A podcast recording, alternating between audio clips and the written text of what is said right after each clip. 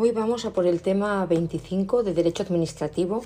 Es un tema denso, extenso y nuevo de la convocatoria anterior de 2021. Mm, vamos a hablar de la protección de datos personales en la Ley Orgánica 3-2018 de 5 de diciembre y en el Reglamento de la Unión Europea 2016-679. A modo de introducción, decir que la protección de las personas físicas en relación con el tratamiento de datos personales es un derecho fundamental, protegido por el artículo 18.4 de la Constitución española. De esta manera, nuestra Constitución fue pionera en el reconocimiento del derecho fundamental a la protección de datos personales cuando dispuso que la ley limitará el uso de la informática para garantizar el honor y la intimidad personal y familiar de los ciudadanos y el pleno ejercicio de sus derechos. Se hacía así eco de los trabajos desarrollados desde finales de la década de 1960 con el Consejo de Europa y de las pocas disposiciones legales adoptadas en países de nuestro entorno.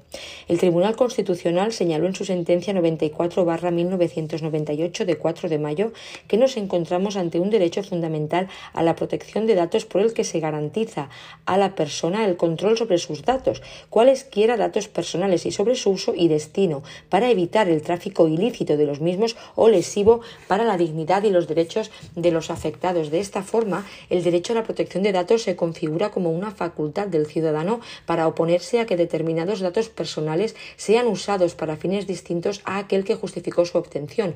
Por su parte, en la mm, sentencia 292-2000 de 30 de noviembre lo considera como un derecho autónomo e independiente que consiste en un poder de disposición y de control sobre los datos personales que faculta a la persona para decidir cuáles de estos datos proporcionar a un tercero, o sea, el Estado o un particular, o cuáles puede este tercero recabar, y que también permite al individuo saber quién posee esos datos personales y para qué, pudiendo oponerse a esa posesión o uso. A nivel legislativo, la concreción y desarrollo del derecho fundamental de protección de las personas físicas en relación con el tratamiento de datos personales tuvo lugar en sus orígenes mediante la aprobación de la Ley Orgánica 5-1992 de 29 de octubre, reguladora del tratamiento automatizado de datos personales, conocida como LORTAD. La Ley Orgánica 5-1992 fue reemplazada por la Ley Orgánica 15-1999 de 5 de diciembre de protección protección de datos personales a fin de, de transponer a nuestro derecho la Directiva 95-46-CE del Parlamento Europeo y del Consejo de 24 de octubre de 1995 relativa a la protección de las personas físicas en lo que respecta al tratamiento de datos personales y a la libre circulación de esos datos. Esta ley orgánica supuso un segundo hito en la evolución de la regulación del derecho fundamental a la protección de datos en España y se complementó con una cada vez más abundante jurisprudencia procedente de los órganos de la jurisdicción contencioso-administrativa.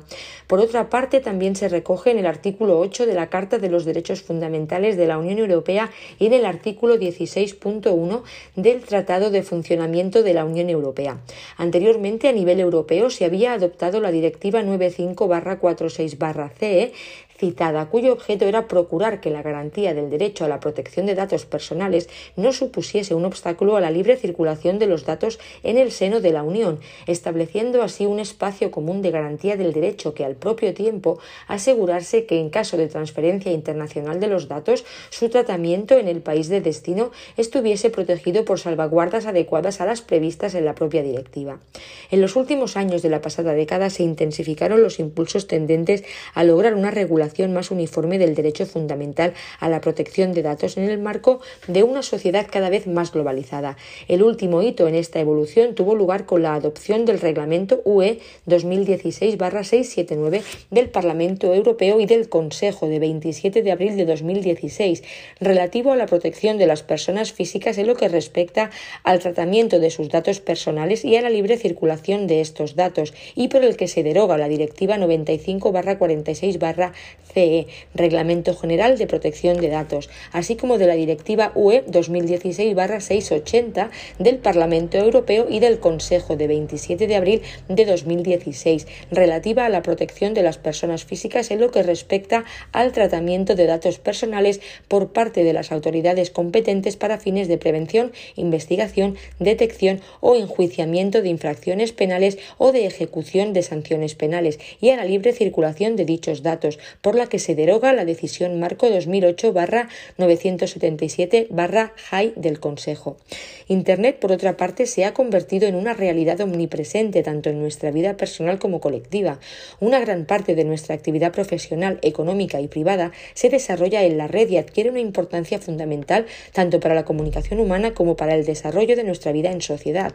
Ya en los años 90 y conscientes del impacto que iba a producir Internet en nuestras vidas, los pioneros de la red propusieron elaborar una declaración de los derechos del hombre y del ciudadano en Internet. Hoy identificamos con bastante claridad los riesgos y oportunidades que el mundo de las redes ofrece a la ciudadanía. Corresponde a los poderes públicos impulsar políticas que hagan efectivos los derechos de la ciudadanía en Internet, promoviendo la igualdad de los ciudadanos y de los grupos en los que se integran para hacer posible el pleno ejercicio de los derechos fundamentales en la realidad digital. La transformación digital de nuestra sociedad es ya una realidad en nuestro desarrollo presente y futuro, tanto a nivel social como económico. En este contexto, países de nuestro entorno ya han aprobado normativa que refuerza los derechos digitales de la ciudadanía. Los constituyentes de 1978 ya intuyeron el enorme impacto que los avances tecnológicos provocarían en nuestra sociedad y en particular en el disfrute de los derechos fundamentales. Una deseable futura reforma de la Constitución debería incluir entre sus prioridades la actualización de la Constitución a la era digital y específicamente elevar a rango constitucional una nueva generación de derechos digitales. Pero en tanto no se acometa este reto, el legislador debe abordar el reconocimiento de un sistema de de los Derechos Digitales, que inequívocamente encuentra su anclaje en el mandato impuesto por el apartado cuarto del artículo 18 de la Constitución española y que en algunos casos ya han sido perfilados por la jurisprudencia ordinaria constitucional y europea. La Ley Orgánica de Protección de Datos y Garantía de Derechos Digitales, la LOPDGDD, entró en vigor el 6 de diciembre de 2018, sustituyendo a la antigua Ley Orgánica 15-1999 de Protección de datos de carácter personal. El objetivo de la LOPDGDD, Ley Orgánica de Protección de Datos y Garantía de Derechos Digitales, es adaptar la legislación española a la normativa europea, definida por el Reglamento General de Protección de Datos, RGPD, vigente desde el 25 de mayo de 2018. Además, pretende garantizar el respeto a los derechos digitales indicados en el artículo 18.4 de la Constitución. Por tanto, la protección de datos se ejercerá en base a lo establecido en esta ley orgánica y a lo dispuesto en el reglamento UE 2016-679. La LOPDGDD consta de, 97 artículos estructurados en 10 títulos, 22 disposiciones adicionales, 6 disposiciones transitorias, una disposición derogatoria y 16 disposiciones finales. El título primero, relativo a las disposiciones generales, comienza regulando el objeto de la ley orgánica, que es, en primer lugar, la adaptación del ordenamiento jurídico español al reglamento UE 2016-679 del Parlamento Europeo y el Consejo de 27 de abril de 2016, Reglamento General de Protección de Datos. A su vez, establece que el derecho fundamental de las personas físicas a la protección de datos personales, amparado por el artículo 18.4 de la Constitución, se ejercerá con arreglo a lo establecido en el Reglamento UE 2016-679 y en esta ley orgánica. Las comunidades autónomas ostentan competencias de desarrollo normativo y ejecución del derecho fundamental a la protección de datos personales en su ámbito de actividad y a las autoridades autonómicas de protección de datos que se creen les corresponde contribuir a garantizar este derecho fundamental de la ciudadanía. En segundo lugar, es también objeto de la ley garantizar los derechos digitales de la ciudadanía, al amparo de lo dispuesto en el artículo artículo 18.4 de la Constitución.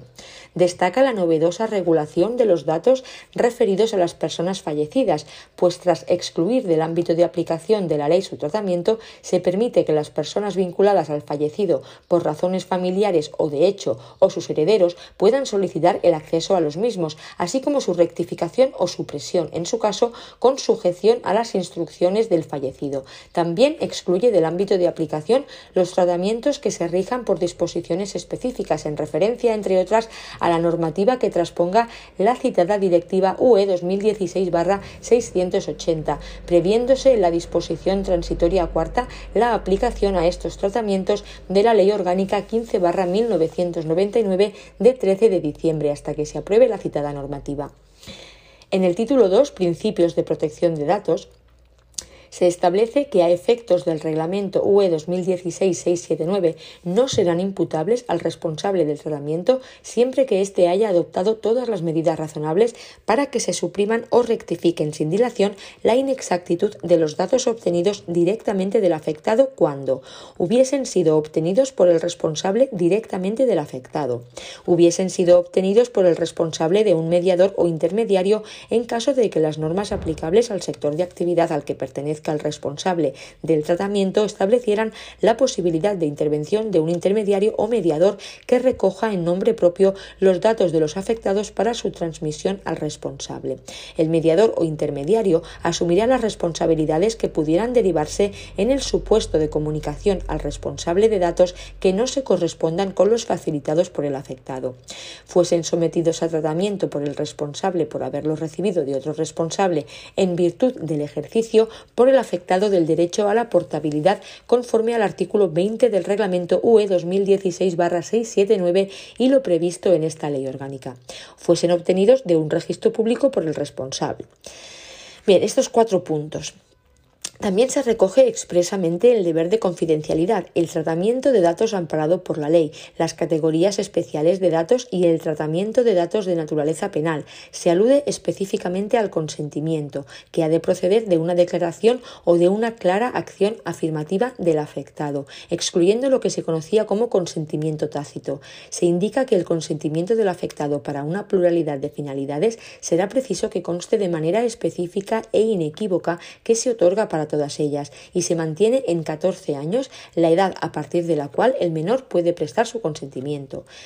Se regulan asimismo las posibles habilitaciones legales para el tratamiento, fundadas en el cumplimiento de una obligación legal exigible al responsable, en los términos previstos en el Reglamento UE 2016-679, cuando así lo prevea una norma de derecho de la Unión Europea o una ley, que podrá determinar las condiciones generales del tratamiento y los tipos de datos objeto del mismo, así como las cesiones que procedan como consecuencia del cumplimiento de la obligación legal. Este es el caso, por ejemplo, de las bases de datos reguladas por la ley y gestionadas por autoridades públicas que responden a objetivos específicos de control de riesgos y solvencia, supervisión e inspección del tipo de la Central de Información de Riesgos del Banco de España, regulada por la Ley 44-2002 de 22 de noviembre de medidas de reforma del sistema financiero o de los datos, documentos e informaciones de carácter reservado que obren en poder de la Dirección General de Seguros y Fondos de Pensiones de conformidad con lo previsto en la Ley 20-2015 de 14 de julio de ordenación, supervisión y solvencia de las entidades aseguradoras y reaseguradoras. Se podrán igualmente imponer condiciones especiales al tratamiento, tales como la adopción de medidas adicionales de seguridad u otras, cuando ello derive del ejercicio de potestades públicas o del cumplimiento de una obligación legal y sólo podrá considerarse fundado en el cumplimiento de una misión realizada en interés público o en el ejercicio de poderes públicos conferidos al responsable, en los términos previstos en el Reglamento Europeo, cuando derive de una competencia atribuida por la ley. Y se mantiene la prohibición de consentir tratamientos con la finalidad principal de almacenar información identificativa de determinadas categorías de datos especialmente protegidos, lo que no impide que los mismos puedan ser objeto de tratamiento en los demás supuestos previstos en el Reglamento UE 2016-679. Así, por ejemplo, la prestación del consentimiento no dará cobertura a la creación de listas negras de sindicalistas, si bien los datos de afiliación sindical podrán ser tratados por el empresario para hacer posible el ejercicio de los derechos de los trabajadores al amparo del artículo 9.2b del reglamento UE 216-679 o por los propios sindicatos en los términos del artículo 9.2d de la misma norma europea. También en relación con el tratamiento de categorías especiales de datos, el artículo 9.2 consagra el principio de reserva de ley para su habilitación en los supuestos previstos en el reglamento UE 2016-679. Dicha revisión no solo alcanza las disposiciones que pudieran adoptarse en el futuro, sino que permite dejar a salvo las distintas habilitaciones legales actualmente existentes, tal y como se indica específicamente respecto de la legislación sanitaria y aseguradora, disposición adicional decimoséptima. El Reglamento General de Protección de Datos no afecta a dichas habilitaciones, que siguen plenamente vigentes, permitiendo incluso llevar a cabo una interpretación extensiva de las mismas, como sucede en particular en cuanto al alcance del consentimiento del afectado o el uso de sus datos sin consentimiento en el ámbito de la investigación biomédica. A tal efecto, el apartado 2 de la disposición adicional decimoséptima introduce una serie de previsiones encaminadas a garantizar el adecuado desarrollo de la investigación en materia de salud, en particular biomédica, ponderando los indudables beneficios que la misma aporta a la sociedad con las debidas garantías del derecho fundamental a la protección de datos. El título tercero, dedicado a los derechos de las personas, adapta al derecho español el principio de transparencia en el tratamiento del reglamento europeo, que regula el derecho de los afectados a ser informados acerca del tratamiento y recoge la denominada información por ya que generalmente aceptada en ámbitos como el de la videovigilancia o la instalación de dispositivos de almacenamiento masivo de datos, tales como las cookies, facilitando al afectado la información básica, si bien indicándole una dirección electrónica u otro medio que permita acceder de forma sencilla e inmediata a la restante información. Se hace uso en este título de la habilitación permitida por el considerado 8 del Reglamento UE 2016-679 para complementar su régimen, garantizando la adecuada estructura sistemática del texto. A continuación, la Ley Orgánica contempla los derechos de acceso, rectificación, supresión, oposición, derecho a la limitación del tratamiento y derecho a la portabilidad. En el título cuarto se recogen disposiciones aplicables a tratamientos concretos, incorporando una serie de supuestos que en ningún caso deben considerarse exhaustiva de todos los tratamientos lícitos. Dentro de ellos cabe apreciar, en primer lugar, aquellos respecto de los que el legislador establece una presunción iuris tantum de prevalencia del interés legítimo del responsable cuando se lleven a cabo con una serie de requisitos, lo que no excluye la licitud de este tipo de tratamientos cuando no se cumplen estrictamente las condiciones previstas en el texto, si bien en este caso el responsable deberá llevar a cabo la ponderación legalmente exigible, al no presumirse la prevalencia de su interés legítimo legítimo. Junto a estos supuestos se recogen otros, tales como la videovigilancia, los ficheros de exclusión publicitaria o los sistemas de denuncias internas en que la licitud del tratamiento proviene de la existencia de un interés público en los términos establecidos en el artículo 6.1e del Reglamento UE 2016-679. Finalmente, se hace referencia en este título a la licitud de otros tratamientos regulados en el capítulo 9 del reglamento, como los relacionados con la función estadística o con fines de archivo de interés general. En todo caso, el hecho de que el legislador se refiera a la licitud de los tratamientos no enerva la obligación de los responsables de adoptar todas las medidas de responsabilidad activa establecidas en el capítulo cuarto del Reglamento Europeo y en el título quinto de esta ley orgánica. El título quinto se refiere al responsable y al encargado del tratamiento. Es preciso tener en cuenta que la mayor novedad que presenta el Reglamento UE 2016-679 es la evolución de un modelo basado fundamentalmente en el control del cumplimiento a otro que descansa en el principio de responsabilidad activa, lo que exige una previa valoración por el responsable o por el encargado del tratamiento del riesgo que pudiera generar el tratamiento de los datos personales para, a partir de dicha valoración, adoptar las medidas que procedan. Con el fin de aclarar estas novedades, la ley orgánica mantiene la misma denominación del capítulo cuarto del reglamento, dividiendo el articulado en cuatro capítulos dedicados respectivamente a las medidas generales de responsabilidad activa, al régimen del encargado del tratamiento, a la figura del delegado de protección de datos y a los mecanismos de autorregulación y certificación. La figura del delegado de protección de datos adquiere una destacada importancia en el reglamento UE 2016-679 y así los recoge la ley orgánica, que parte del principio de que puede tener un carácter obligatorio o voluntario estar o no integrado en la organización del responsable o encargado y ser tanto una persona física como una persona jurídica. La designación del delegado de protección de datos ha de comunicarse a la autoridad de protección de datos competente. La Agencia Española de Protección de Datos mantendrá una relación pública y actualizada de los delegados de protección de datos, accesible por cualquier persona. Los conocimientos en la materia se podrán acreditar mediante esquemas de certificación. Asimismo, no podrá ser removido salvo en los supuestos de dolo o negligencia grave. Es de destacar que el delegado de protección de datos permite configurar un medio para la resolución amistosa de reclamaciones, pues el interesado podrá reproducir ante él la reclamación que no sea atendida por el responsable o encargado del tratamiento. El título sexto, relativo a las transferencias internacionales de datos, procede a la adaptación de lo previsto en el reglamento UE 2016-679, a partir de ahora reglamento, y se refiere a las especialidades relacionadas con los procedimientos a través de los cuales las autoridades de protección de datos pueden aprobar modelos contractuales o normas corporativas vinculantes, supuestos de autorización de una determinada transferencia o información previa.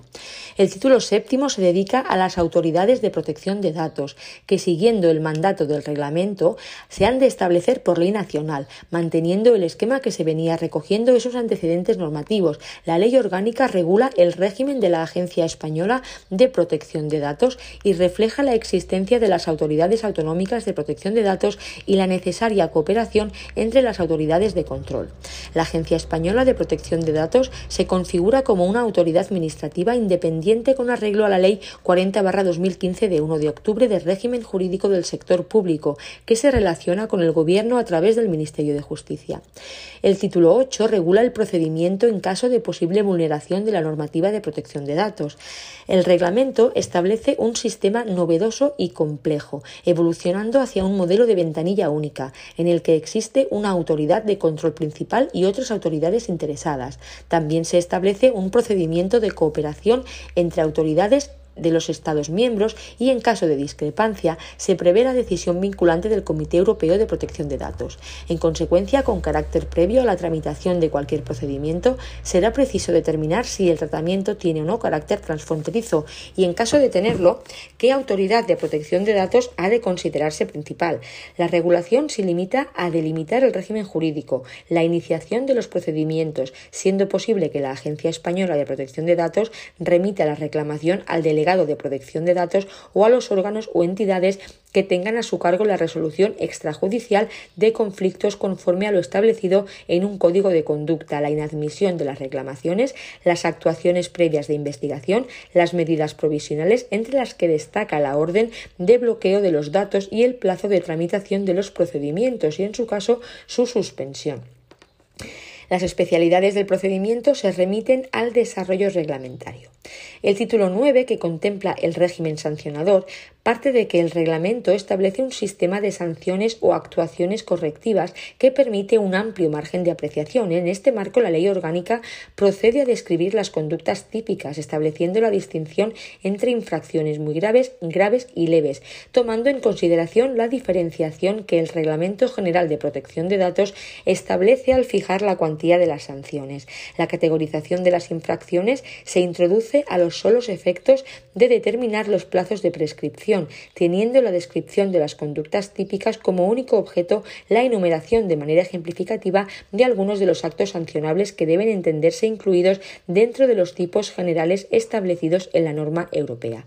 La ley orgánica regula los supuestos de interrupción de la prescripción partiendo de la exigencia constitucional del conocimiento de los hechos que se imputan a la persona, pero teniendo en cuenta la problemática derivada de los procedimientos establecidos en el reglamento europeo, en función de si el procedimiento se tramita exclusivamente por la Agencia Española de Protección de Datos o si se acude al procedimiento coordinado del artículo 60 del Reglamento General de Protección de Datos.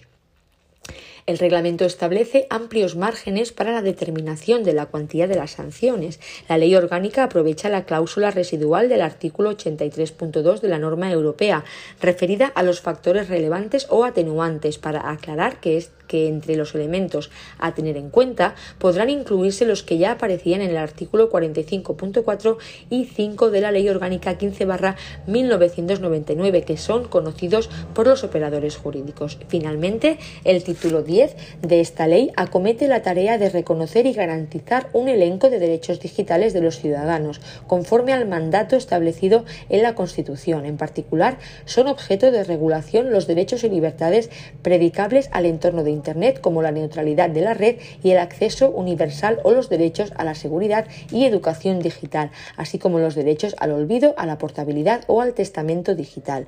Ocupa un lugar relevante el reconocimiento del derecho a la desconexión digital en el marco del derecho a la intimidad en el uso de dispositivos digitales en el ámbito laboral y la protección de los menores en Internet. Finalmente, resulta destacable la garantía de la libertad de expresión y el derecho a la aclaración de informaciones en medios de comunicación digitales. Y ahora sí, hecha esta introducción, vamos al primer punto que es la protección de datos personales en la Ley Orgánica 3 2018 de 5 de diciembre de protección de datos personales y garantía de los derechos digitales.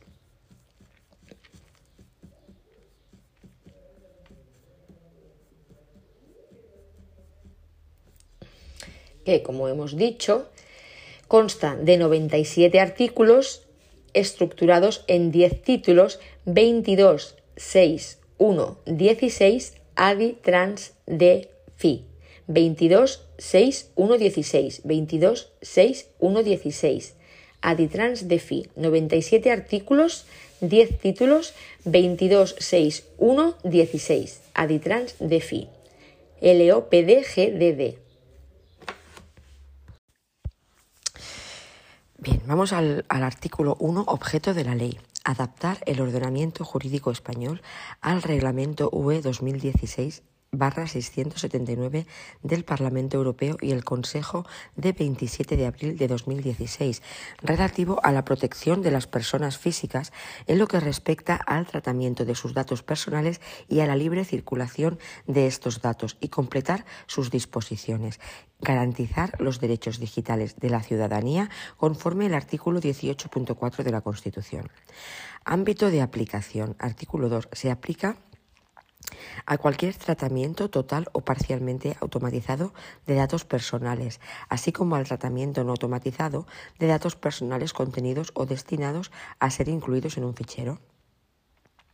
No será de aplicación a los tratamientos excluidos del ámbito de aplicación del Reglamento General de Protección de Datos, a los tratamientos de datos de personas fallecidas, a los tratamientos sometidos a la normativa sobre protección de materias clasificadas los tratamientos a los que no sea directamente aplicable eh, el, reglamento por afectar a actividades no comprendidas en el ámbito de aplicación del derecho de la Unión Europea se regirán por lo dispuesto en su legislación específica si la hubiere y supletoriamente por lo establecido en el citado reglamento y en la presente ley orgánica. Se encuentran en esta situación, entre otros, los tratamientos realizados al amparo de la legislación orgánica del régimen electoral general, los tratamientos realizados en el ámbito de instituciones penitenciarias y los tratamientos derivados del registro civil, los registros de la propiedad y los mercantiles. El tratamiento de datos llevado a cabo con ocasión de la tramitación por los órganos judiciales de los procesos de los que sean competentes, así como el realizado dentro de la gestión de la oficina judicial, se regirán por lo dispuesto en el reglamento y la presente ley orgánica, reglamento UE 216-679 siempre sin perjuicio de las disposiciones de la Ley Orgánica 6-1985 de 1 de julio del Poder Judicial que les sean aplicables. Datos de las personas fallecidas. Artículo 3. Las personas vinculadas al fallecido por razones familiares o de hecho, así como sus herederos, podrán dirigirse al responsable o encargado del tratamiento al objeto de solicitar el acceso a los datos personales de aquella y, en su caso, su rectificación o supresión. Como excepción, las personas a las que se refiere el párrafo anterior no podrán acceder a los datos del causante ni solicitar su rectificación o supresión cuando la persona fallecida lo hubiese prohibido expresamente o así lo establezca una ley. Dicha prohibición no afectará al derecho de los herederos a acceder a los datos de carácter patrimonial del causante. Las personas o instituciones a las que el fallecido hubiese designado expresamente para ello podrán solicitar, con arreglo a las instrucciones recibidas, el acceso a los datos personales de éste y, en su caso, su rectificación o supresión. Mediante Real Decreto se establecerán los requisitos y condiciones para acreditar la validez y vigencia de estos mandatos e instrucciones y, en su caso, el registro de los mismos. Fallecimiento de menores. Estas facultades podrán ejercerse también por sus representantes legales o, en el marco de sus competencias, por el Ministerio Fiscal, que podrá actuar de oficio o a instancia de cualquier persona física o jurídica interesada. En caso de fallecimiento de personas con discapacidad, estas facultades también podrán ejercerse, además de por quienes señalan el párrafo anterior, por quienes hubiesen sido designados para el ejercicio de funciones de apoyo, si tales facultades se entendieran comprendidas en las medidas de apoyo prestadas por el designado. Exactitud de los datos. Artículo 4. Los datos serán exactos y, si fuere necesario, actualizados. No será imputable al responsable del tratamiento siempre que éste haya adoptado todas las medidas razonables para que se supriman o rectifiquen sin dilación la inexactitud de los datos personales con respecto a los fines para los que tratan cuando los datos inexactos hubiesen sido obtenidos por el responsable directamente del afectado, hubiesen sido obtenidos por el responsable de un mediador o intermediario en caso de que las normas aplicables al sector de actividad al que pertenezca el responsable del tratamiento establecieran la posibilidad de intervención de un intermediario o mediador que recoja en nombre propio los datos de los afectados para su transmisión al responsable, fuesen sometidos a tratamiento por el responsable por haberlos recibido de otro responsable en virtud del ejercicio por el afectado del derecho a la portabilidad o fuesen obtenidos de un registro público por el responsable. Deber de, confidencialidad. Artículo 5. Los responsables y encargados del tratamiento de datos, así como todas las personas que intervengan en cualquier fase de este, estarán sujetas al deber de confidencialidad. La obligación general será complementaria de los deberes de secreto profesional de conformidad con su normativa aplicable. Las obligaciones establecidas mantendrán aun cuando hubiese finalizado la relación del obligado con el responsable o encargado del tratamiento. Tratamiento basado en el consentimiento del afectado. Artículo 6. Se entiende por consentimiento del afectado toda manifestación de voluntad libre, específica, informada e inequívoca por la que éste acepta, ya sea mediante una declaración o una clara acción afirmativa, el tratamiento de datos personales que le conciernen. Cuando se pretenda fundar el tratamiento de los datos en el consentimiento del afectado para una pluralidad de finalidades, será preciso que conste de manera específica e inequívoca que dicho consentimiento se otorga para todas ellas. No podrá supeditarse la ejecución del contrato a que el afectado consienta el tratamiento de los datos personales para finalidades que no guarden relación con el mantenimiento, desarrollo o control de la relación contractual. Consentimiento de los menores de edad. Artículo 7. El tratamiento de los datos personales de un menor de edad únicamente podrá fundarse en su consentimiento cuando sea mayor de 14 años. Se exceptúan los supuestos en que la ley exija la asistencia de los titulares de la, de la patria potestad o tutela para la celebración del acto o negocio público en cuyo contexto se recaba el consentimiento para el tratamiento. El tratamiento de los datos de los menores de 14 años fundado en el consentimiento solo será lícito si consta el del titular de la patria potestad o tutela, con el alcance que determinen los titulares de la patria potestad o tutela. Mayor de 14 años, propio consentimiento del menor. Menor de 14 años, propio consentimiento del menor si consta el del titular de la patria potestad o tutela. Tratamiento de datos de naturaleza penal. Artículo 10.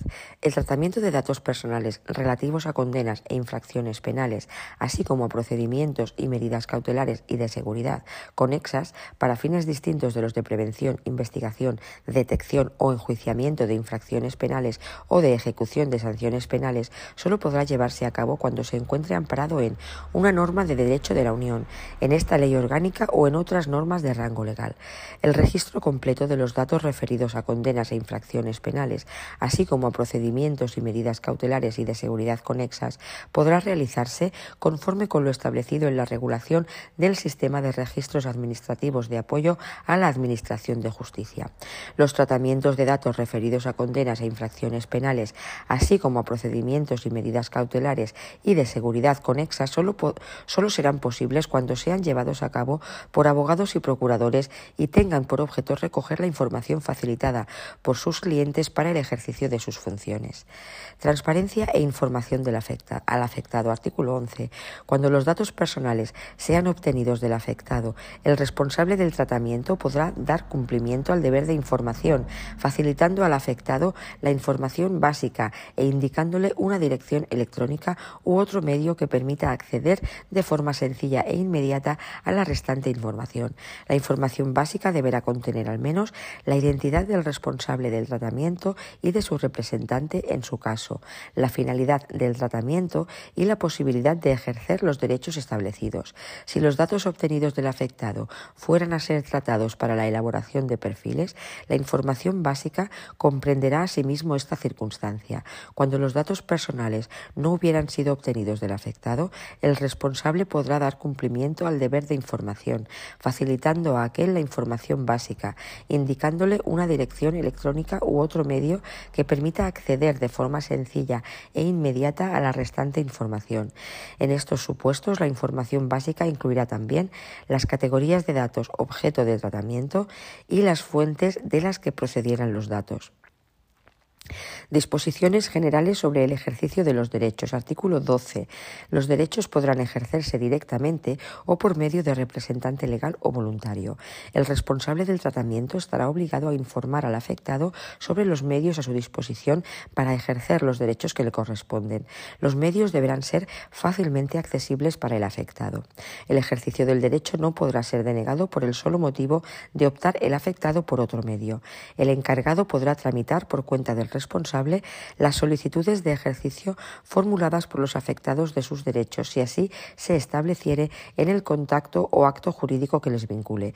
La prueba del cumplimiento del deber del responder a la solicitud de ejercicio de sus derechos formulado por el afectado recaerá sobre el responsable. En cualquier caso, los titulares de la patria potestad podrán ejercitar en nombre y representación de los menores de 14 años los derechos de acceso, rectificación, cancelación, oposición o cualesquiera otros que pudieran corresponderles en el contexto de la presente ley orgánica. Serán gratuitas las actuaciones llevadas a cabo por el responsable del tratamiento para atender las solicitudes del ejercicio de estos derechos. Derecho de acceso. Artículo 13.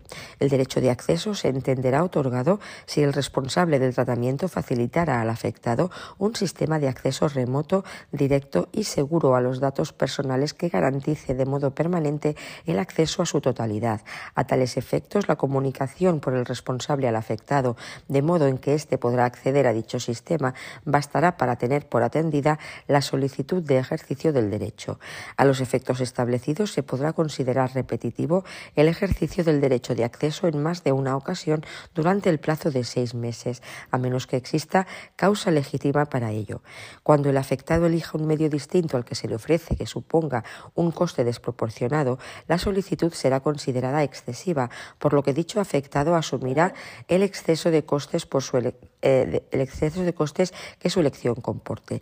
En este caso, solo será exigible al responsable del tratamiento la satisfacción del derecho de acceso sin dilaciones indebidas. Derecho de rectificación. Artículo 14. Al ejercer el derecho de rectificación, el afectado deberá indicar en su solicitud a qué datos se refiere y la corrección que haya de realizarse. Deberá acompañar, cuando sea preciso, la documentación justificativa de la inexactitud o carácter incompleto de los datos objeto de tratamiento Derecho de supresión, artículo 15. Cuando la supresión derive del ejercicio del derecho de oposición, el responsable podrá conservar los datos identificativos del afectado necesarios con el fin de impedir tratamientos futuros para fines de mercadotecnia directa. Derecho a la limitación del tratamiento, artículo 16. El hecho de que el tratamiento de los datos personales esté limitado debe constar claramente en los sistemas de información del responsable. Derecho a la portabilidad, artículo 17. Derecho de oposición artículo 18. Tratamiento de datos de contacto de empresarios individuales y de profesionales liberales. Artículo 19. Salvo prueba en contrario, se presumirá amparado el tratamiento de los datos de contacto y, en su caso, los relativos a la función o puesto desempeñado de las personas físicas que presten servicios en una persona jurídica siempre que se cumplan los siguientes requisitos. Que el tratamiento se refiera únicamente a los datos necesarios para su localización profesional o que la finalidad de del tratamiento sea únicamente mantener relaciones de cualquier índole con la persona jurídica en la que el afectado preste sus servicios. La misma presunción operará para el tratamiento de los datos relativos a los empresarios individuales y a los profesionales liberales, cuando se refieran a ellos únicamente en dicha condición y no se traten para entablar una relación con los mismos como personas físicas, corresponsables del tratamiento de los datos tendrán la condición de corresponsables del tratamiento de los datos las entidades que mantengan el sistema y las acreedoras respecto del tratamiento de los datos referidos a sus deudores. Sistemas de información crediticia. Artículo 20. Salvo prueba en contrario, se presumirá lícito el tratamiento de datos personales relativos al cumplimiento de obligaciones dinerarias, financieras o de crédito por sistemas comunes de información crediticia cuando se cumplan los siguientes requisitos. Que los datos hayan sido facilitados por el acreedor o por quien actúe por su cuenta o interés.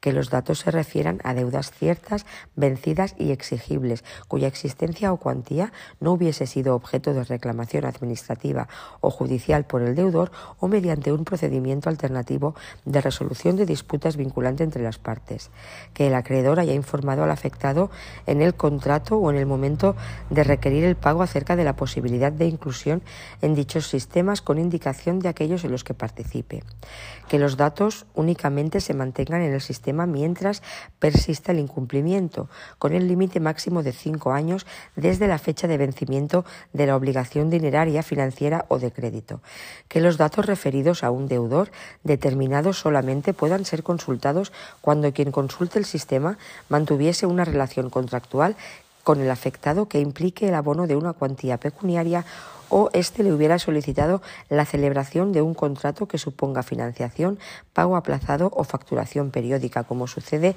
entre otros supuestos, en los previstos en la legislación de contratos de crédito al consumo y de contratos de crédito inmobiliario que en el caso de que se denegase la solicitud de celebración del contrato o éste no llegara a celebrarse como consecuencia de la consulta efectuada, quien haya consultado el sistema informe al afectado del resultado de dicha consulta. Tratamientos relacionados con la realización de determinadas operaciones mercantiles. Artículo 21. Salvo prueba en contrario, se presumirán lícitos los tratamientos de datos, incluida su comunicación con carácter previo, que pudieran derivarse del desarrollo de cualquier operación de modificación estructural de sociedades o la aportación o transmisión de negocio o de rama de actividad empresarial, siempre que los tratamientos fueran necesarios para el buen fin de la operación y garanticen cuando proceda la continuidad en la prestación de los servicios. Tratamientos con fines de videovigilancia. Artículo 22. Las personas físicas o jurídicas, públicas o privadas, podrán llevar a cabo el tratamiento de imágenes a través de sistemas de cámaras o videocámaras con la finalidad de preservar la seguridad de las personas y bienes así como de sus instalaciones. Solo podrán captarse imágenes de la vía pública en la medida en que resulte imprescindible para la finalidad mencionada en el apartado anterior. No obstante, será posible la captación de la vía pública en una extensión superior cuando fuese necesario para garantizar la seguridad de bienes o instalaciones estratégicas o de infraestructuras vinculadas al transporte, sin que en ningún caso pueda suponer la captación de imágenes del interior de un domicilio privado. Los datos serán suprimidos en el plazo máximo de un mes desde su captación, salvo cuando hubieran de ser conservados para acreditar la comisión de actos que atenten contra la integridad de personas, bienes o instalaciones.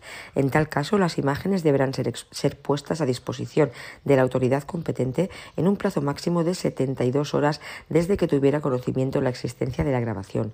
Datos suprimidos en el plazo máximo de un mes. Eh, deber de, de, información.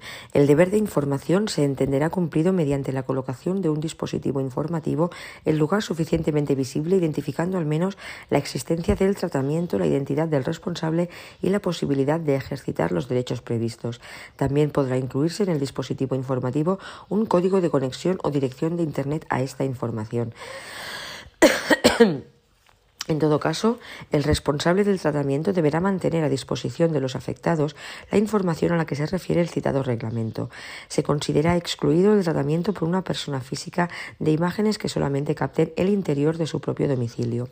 Esta exclusión no abarca el tratamiento realizado por una entidad de seguridad privada que hubiera sido contratada para la vigilancia de un domicilio y tuviese acceso a las imágenes. El tratamiento de los datos personales procedentes de las imágenes y sonidos obtenidos mediante la utilización de cámaras y videocámaras por las FCS y los órganos competentes para la vigilancia y control en los centros penitenciarios y para el control, regulación, vigilancia y disciplina del tráfico, se regirá por la legislación de transposición de la Directiva UE 2016-680 cuando el tratamiento tenga fines de prevención, investigación, detección o enjuiciamiento de infracciones penales o de ejecución de sanciones penales, incluidas la protección y la prevención frente a las amenazas contra la seguridad pública. Sistemas de exclusión publicitaria. Artículo 23.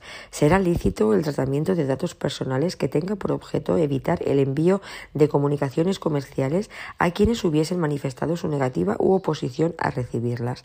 A tal efecto, podrán crearse sistemas de información generales o sectoriales en los que solo se incluirán los datos imprescindibles para identificar a los afectados. Estos sistemas también podrán incluir servicios de preferencia, mediante los cuales los afectados limiten la recepción de comunicaciones comerciales a las procedentes de determinadas empresas. Las entidades responsables de los sistemas de exclusión publicitaria comunicarán a la autoridad de control competente su creación, su carácter general o sectorial, así como el modo en que los afectados pueden incorporarse a los mismos y, en su caso, hacer valer sus preferencias. La autoridad de control competente hará pública en su sede electrónica una relación de los sistemas de esta naturaleza que le fueran comunicados, incorporando la información mencionada en el párrafo anterior. A tal efecto, la autoridad de control competente a la que se haya comunicado la creación del sistema lo pondrá en conocimiento de las restantes autoridades de control para su publicación por todas ellas. Cuando un afectado manifieste a un responsable su deseo de que sus datos no sean tratados para la remisión de comunicaciones comerciales, éste deberá informarle de los sistemas de exclusión publicitaria existentes, pudiendo remitirse a la información publicada por la autoridad de control competente. Quienes pretendan realizar comunicaciones de mercadotecnia directa deberán previamente consultar los sistemas de exclusión publicitaria que pudieran afectar a su actuación, excluyendo del tratamiento los datos de los afectados que hubieran manifestado su oposición o negativa al mismo. A estos efectos, para considerar cumplida la obligación anterior, será suficiente la consulta de los sistemas de exclusión incluidos en la relación publicada por la autoridad de control competente. No será necesario realizar la consulta a la que se refiere el párrafo anterior cuando el afectado hubiera prestado, conforme a lo dispuesto en esta ley orgánica, su consentimiento para recibir la comunicación a quien pretenda realizarla. Sistemas de información de denuncias internas. Artículo 24. Será lícita la creación y mantenimiento de sistemas de información a través de los cuales pueda ponerse en conocimiento de una entidad de derecho privado, incluso anónimamente, la comisión en el seno de la misma o en la actuación de terceros que contratasen con ella de actos o conductas que pudieran resultar contrarios a la normativa general o sectorial que le fuera aplicable. Los empleados y terceros deberán ser informados acerca de la existencia de estos sistemas de información. El acceso a los datos contenidos en estos sistemas quedará limitado exclusivamente a quienes, incardinados o no en el seno de la entidad, desarrollen las funciones de control interno y de cumplimiento, o a los encargados del tratamiento que eventualmente se designen a tal efecto. No obstante, será lícito su acceso por otras personas o incluso su comunicación a terceros cuando resulte necesario para la adopción de medidas disciplinarias o para la tramitación de los procedimientos judiciales que en su caso procedan sin perjuicio de la notificación a la autoridad competente de hechos constitutivos de ilícito penal o administrativo, solo cuando pudiera proceder la adopción de medidas disciplinarias contra un trabajador, dicho acceso se permitirá al personal con funciones de gestión y control de recursos humanos. Deberán adoptarse las medidas necesarias para preservar la identidad y garantizar la confidencialidad de los datos correspondientes a las personas afectadas por la información suministrada, especialmente al de la persona que hubiera puesto los hechos en conocimiento de la entidad en caso de que se hubiera identificado. Los datos de quien formule la comunicación y de los empleados y terceros deberán conservarse en el sistema de denuncias únicamente durante el tiempo imprescindible para decidir sobre la procedencia de iniciar una investigación sobre los hechos denunciados.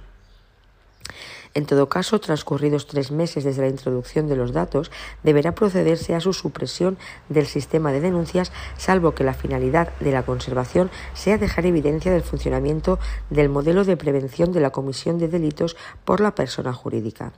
Tratamiento de datos relativos a infracciones y sanciones administrativas. Artículo 27. El tratamiento de datos relativos a infracciones y sanciones administrativas, incluido el mantenimiento de registros relacionados con las mismas, exigirá que los responsables de dichos tratamientos sean los órganos competentes para la instrucción del procedimiento sancionador, para la declaración de las infracciones o la imposición de las sanciones, que el tratamiento se limite a los datos estrictamente necesarios para la finalidad perseguida por aquel. Cuando no se cumpla alguna de las condiciones previstas en el apartado anterior, los tratamientos de datos referidos a infracciones y sanciones administrativas habrán de contar con el consentimiento del interesado o estar autorizados por una norma con rango de ley en la que se regularán, en su caso, garantías adicionales para los derechos y libertades de los afectados. Fuera de los supuestos señalados en los apartados anteriores, los tratamientos de datos referidos a infracciones y sanciones administrativas solo serán posibles cuando cuando sean llevados a cabo por abogados y procuradores y tengan por objeto recoger la información facilitada por sus clientes para el ejercicio de sus funciones. Obligaciones generales del responsable y encargado del tratamiento. Artículo 28. Los responsables y encargados determinarán las medidas técnicas y organizativas apropiadas que deben aplicar a fin de garantizar y acreditar que el tratamiento es conforme con el citado reglamento, con la presente ley orgánica, sus normas de desarrollo y la legislación sectorial aplicable. Registro de las actividades de tratamiento. Artículo 31. Los responsables y encargados del tratamiento o, en su caso, sus representantes deberán mantener el registro de actividades de tratamiento. El registro, que podrá organizarse en torno a conjuntos estructurados de datos, deberá especificar, según sus finalidades, las actividades de tratamiento llevadas a cabo y las demás circunstancias establecidas en el citado reglamento. Cuando el responsable o el encargado del tratamiento hubieran designado un delegado de protección de datos, deberán comunicarle cualquier adición, modificación o exclusión en el contenido del registro. Los sujetos enumerados en esta ley orgánica harán público un inventario de sus actividades de tratamiento accesible por medios electrónicos en el que constará la información establecida. Bloqueo de los datos. Artículo 32. El responsable del tratamiento estará obligado a bloquear los datos cuando proceda a su rectificación o supresión. El bloqueo de los datos consiste en la identificación y reserva de los mismos, adoptando medidas técnicas y organizativas para impedir su tratamiento, incluyendo su visualización, excepto para la puesta a disposición de los datos a los jueces y tribunales, el Ministerio Fiscal o las administraciones públicas competentes, en particular de las autoridades de protección de datos, para la exigencia de posibles responsabilidades derivadas del tratamiento y solo por el plazo de prescripción de las mismas. Transcurrido ese plazo deberá procederse a la destrucción de los datos. Los datos no bloqueados los datos bloqueados no podrán ser tratados para ninguna finalidad distinta de la señalada en el apartado anterior. Cuando para el cumplimiento de esta obligación la configuración del sistema de información no permita el bloqueo o se requiera una adaptación que implique un esfuerzo desproporcionado, se procederá a un copiado seguro de la información. Podrán fijar excepciones a la obligación de bloqueo de datos a la Agencia Española de Protección de Datos y b las autoridades autonómicas de protección de datos dentro del ámbito de sus respectivas competencias. Responsable, encargado y delegado. Responsable del tratamiento, quien en su propio nombre y sin que conste que actúa por cuenta de otro, establezca relaciones con los afectados aun cuando exista un contrato o acto jurídico, quien figurando como encargado utilizase los datos para sus propias finalidades.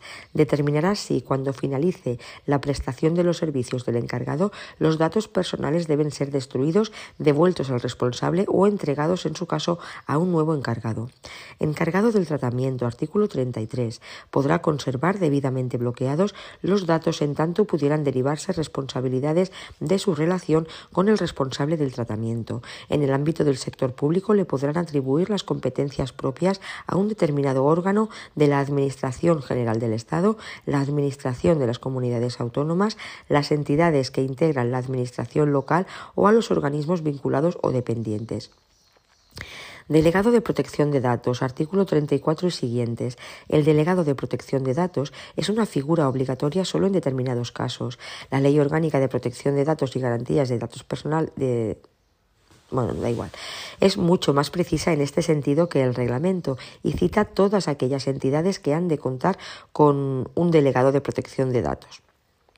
Colegios profesionales, centros docentes, incluyendo universidades públicas y privadas, empresas de explotación de redes y destinadas a la prestación de servicios de comunicación electrónica, prestaciones de servicios de la sociedad de la información que elaboren perfiles de usuarios, entidades financieras, entidades de ordenación y supervisión de entidades de crédito, compañías aseguradoras, entidades reguladas por la normativa del mercado de valores, empresas dedicadas a la comercialización y distribución de energía eléctrica o gas natural, entidades dedicadas a la tutela de ficheros sobre solvencia patrimonial o datos destinados a la prevención del fraude, el blanqueo de capitales o la financiación del terrorismo, empresas dedicadas a la realización de actividades comerciales o publicitarias que impliquen la elaboración de perfiles de usuarios, centros sanitarios, exceptuando aquellos profesionales del sector que ejerzan su actividad a título individual, compañías dedicadas a la realización y emisión de informes con datos relativos a personas físicas, operadores del sector del juego, empresas de seguridad privada, federaciones deportivas, siempre y cuando traten información relativa a menores de edad. Será designado por responsables y encargados del tratamiento. Actúa como interlocutor del responsable o encargado del tratamiento ante la Agencia Española de Protección de Datos y las autoridades autonómicas de protección de datos. Podrá inspeccionar los procedimientos relacionados con el objeto de la presente ley orgánica y emitir recomendaciones en el ámbito de sus competencias. Como requisito, titulación universitaria que acredite conocimientos especializados en el derecho y la práctica en materia de protección de datos. No podrá ser removido ni sancionado por el responsable o encargado por desempeñar sus funciones, salvo que incurriera en dolo o negligencia grave en su ejercicio. Tendrá acceso a los datos personales y procesos de tratamiento, no pudiendo oponer a este acceso el responsable o el encargado del tratamiento la existencia de cualquier deber de confidencialidad o secreto. Plazo máximo para comunicar la decisión adoptada de dos meses a contar desde la recepción de la reclamación. Deberá responder en el plazo de un mes cuando el afectado presente una reclamación ante la AEPT, Agencia Española de Protección de Datos, a partir de ahora AEPT, o en su caso ante las autoridades autonómicas de protección de datos, responsables y encargados del tratamiento. Comunicarán en el plazo de 10 días a la AEPD o en su caso a las autoridades autonómicas de protección de datos las designaciones, nombramientos y ceses de los delegados de protección de datos. Así que hemos dicho los plazos. Plazo máximo para comunicar la decisión adoptada de dos meses a contar desde la recepción de la reclamación. Después deberá responder en el plazo de un mes. Cuando el afectado presente una reclamación ante la EPT o las autoridades autonómicas de protección de datos y comunicarán en el plazo de 10 días a la AEPD eh, o en su caso autoridades las designaciones, nombramientos y ceses. Dos meses para comunicar, un mes para responder y mm, comunicar en el plazo de 10 días las designaciones, nombramientos y ceses. Códigos de conducta. Artículo 38. Los códigos de conducta serán aprobados por la Agencia Española de Protección de Datos o, en su caso, la autoridad autonómica competente. La Agencia Española de Protección de Datos o, en su caso, las autoridades autonómicas competentes eh, someterán los proyectos de código al mecanismo de coherencia. El procedimiento quedará suspendido en tanto el Comité Europeo de Protección de Datos no emita el dictamen procedimiento suspendido en tanto que el Comité Europeo de Protección de Datos no emita el dictamen. Estamos hablando de códigos de conducta. La Agencia Española de Protección de Datos y las autoridades autonómicas de protección de datos mantendrán registros de los códigos de conducta aprobados por las mismas que estarán interconectados entre sí y coordinados con el registro gestionado por el Comité Europeo de Protección de Datos. El registro será accesible a través de medios electrónicos. Mediante Real Decreto se establecerán el contenido del registro y las especialidades del procedimiento de aprobación de los códigos de conducta. Acreditación de instituciones de certificación. Artículo 39. La acreditación de las instituciones de certificación podrá ser llevada a cabo por la Entidad Nacional de Acreditación, ENAC, que comunicará a la AEPT y a las autoridades de protección de datos las comunidades de las comunidades autónomas las concesiones, denegaciones o revocaciones de las acreditaciones, así como su motivación. Supuestos de adopción por la Agencia Española de Protección de Datos. Artículo 41. La AEPT y las autoridades autonómicas de protección de datos podrán adoptar cláusulas contractuales tipo para la realización de transferencias internacionales de datos que se someterán previamente al dictamen del Comité Europeo de Protección de Datos. La AEPT y las autoridades autonómicas de protección de datos podrán aprobar normas, normas corporativas vinculantes. El procedimiento se iniciará a instancia de una entidad situada en España y tendrá una duración máxima de nueve meses. Supuestos sometidos a autorización previa de las autoridades de protección de datos. Artículo 42. Las transferencias internacionales de datos a países u organizaciones internacionales que no cuenten con decisión de adecuación aprobada por la Comisión o que no se amparen en alguna de las garantías previstas requerirán una previa autorización de la AEPD o, en su caso, autoridades autonómicas de protección de datos. El procedimiento tendrá una duración máxima de seis meses. Bien, vamos a ver ahora eh, el título 7, capítulo 1, disposiciones generales, régimen jurídico, económico, presupuestario y de personal. Y las funciones, artículos del 44 al 47. La Agencia Española de Protección de Datos, AEPT, título 7, capítulo 1, disposiciones generales, régimen jurídico, económico, presupuestario y de personal y funciones, artículos 44 y 47. Su función es supervisar la aplicación de esta ley orgánica y del reglamento Asimismo, le corresponde el desempeño de las funciones y potestades que le atribuyan otras leyes o normas de derecho de la Unión Europea. Autoridad administrativa independiente de ámbito estatal, con personalidad jurídica y plena capacidad pública y privada. Actúa con plena independencia de los poderes públicos en el ejercicio de sus funciones. Condición de representante común de las autoridades de protección de datos del Reino de España en el Comité Europeo de Protección de Datos. Denominación oficial Agencia Española de Protección de Datos Autoridad Administrativa Independiente. Se relaciona con el Gobierno a través del Ministerio de Justicia. Colaboración con la Agencia Española de Protección de Datos y el Consejo General del Poder Judicial en materia de protección de datos personales en el ámbito de la Administración de Justicia. Se rige por lo dispuesto en el Reglamento UE 2016-679, la presente Ley Orgánica y sus disposiciones de desarrollo elaborará y aprobará su presupuesto y lo remitirá al Gobierno para que sea integrado con independencia en los presupuestos generales del Estado. El régimen de modificaciones y de vinculación de los créditos de su presupuesto será el establecido en el Estatuto de la AEPT. Elaborará y aprobará su relación de puestos de trabajo en el marco de los criterios establecidos por el Ministerio de Hacienda, respetando el límite de gasto de personal establecido en el presupuesto.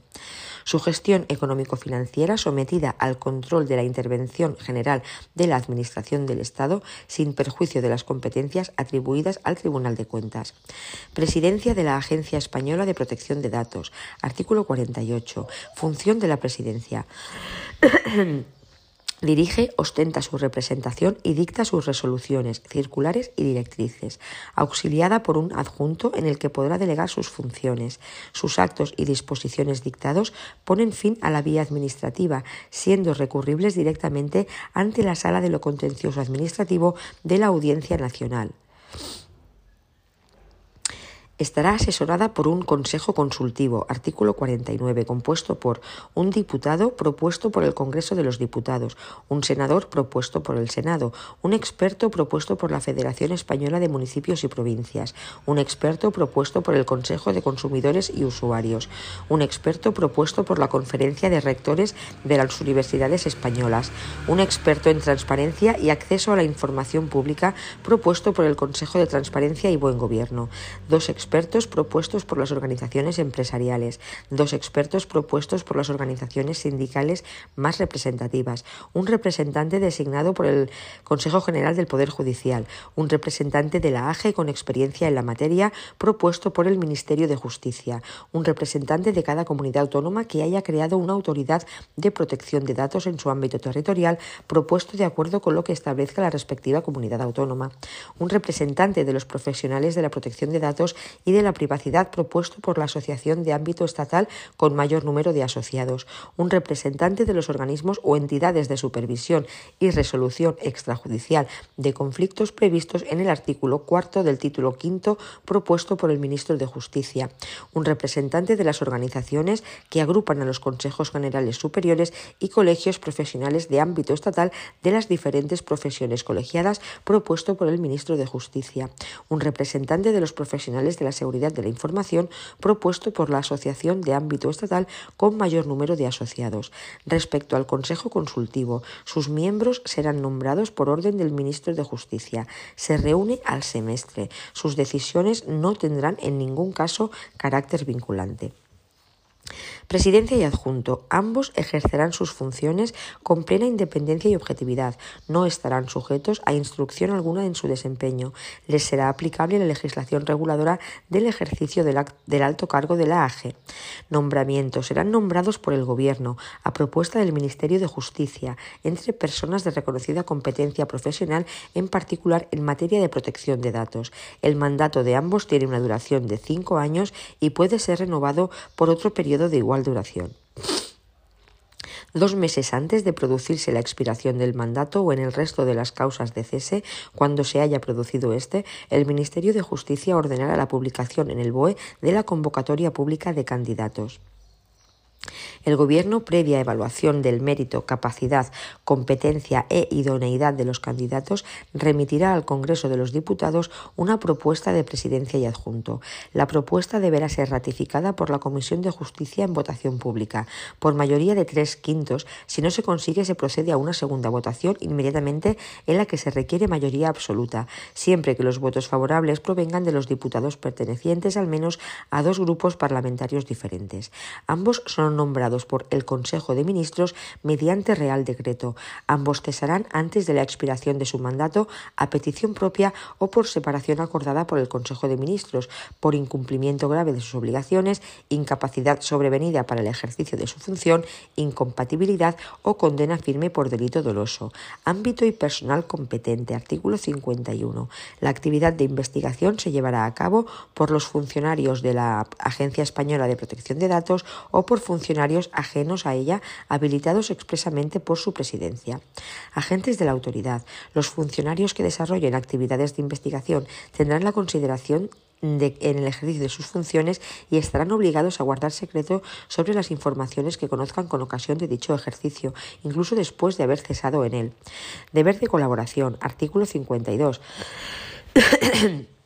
Las administraciones públicas, incluidas las tributarias y, de la seguridad social, y los particulares estarán obligados a proporcionar a la AEPT los datos, informes, antecedentes y justificantes necesarios para llevar a cabo su actividad de investigación. En el marco de las actuaciones previas de investigación, cuando no haya podido realizar la identificación por otros medios, la AEPD podrá recabar de las administraciones públicas, incluidas las tributarias y de la seguridad social, las informaciones y datos que resulten imprescindibles con la exclusiva finalidad de lograr la identificación de los responsables de las conductas que pudieran ser constitutivas de infracción. En el supuesto de las administraciones tributarias y de la seguridad social, la información se limitará a la que resulte necesaria para poder identificar inequívocamente contra quien debe dirigirse la actuación. A tales efectos, los datos que la AEPD podrá recabar al amparo de este apartado son los siguientes. Cuando la conducta se hubiera realizado mediante la utilización de un servicio de telefonía fija o móvil, el número de teléfono de origen de la llamada en caso de que el mismo se hubiese ocultado, el nombre, número de documento identificativo y dirección del abonado o usuario registrado al que corresponda ese número de teléfono, la mera confirmación de que se ha realizado una llamada específica entre dos números en una determinada fecha y hora. Cuando la conducta se hubiera realizado mediante la utilización de un servicio de la sociedad de la información, la identificación de la dirección de protocolo de Internet desde la que se hubiera llevado a cabo la conducta y la fecha y hora de su realización. Si la conducta se hubiese llevado a cabo mediante correo electrónico, la identificación de la dirección de protocolo de Internet desde la que se creó la cuenta de correo y la fecha y hora en que la misma fue creada. el nombre, número de documento identificativo y dirección del abonado o del usuario registrado al que se le hubiera asignado la dirección de protocolo de Internet a la que se refieren los dos párrafos anteriores. Estos datos deberán ser cedidos previo requerimiento motivado de la Agencia Española de Protección de Datos exclusivamente en el marco de actuaciones de investigación iniciadas como consecuencia de una denuncia presentada por un afectado respecto de una conducta de una persona jurídica o respecto a la utilización de sistemas que permitan la divulgación sin restricciones de datos personales. En el resto de los supuestos, la cesión de estos datos requerirá la previa obtención de autorización judicial otorgada conforme a las normas procesales cuando resultará exigible. Quedan excluidos de lo previsto en este apartado los datos de tráfico. Alcance de la actividad de investigación. Artículo 53. Quienes desarrollen la actividad de investigación podrán recabar las informaciones precisas para el cumplimiento de sus funciones, realizar inspecciones, requerir la exhibición o el envío de los documentos y datos necesarios, examinarlos en el lugar en que se encuentren depositados o en donde se lleven a cabo los tratamientos, obtener copia de ellos, inspeccionar los equipos físicos y lógicos y requerir la ejecución de tratamientos y programas o procedimientos de gestión y soporte del tratamiento sujetos a investigación.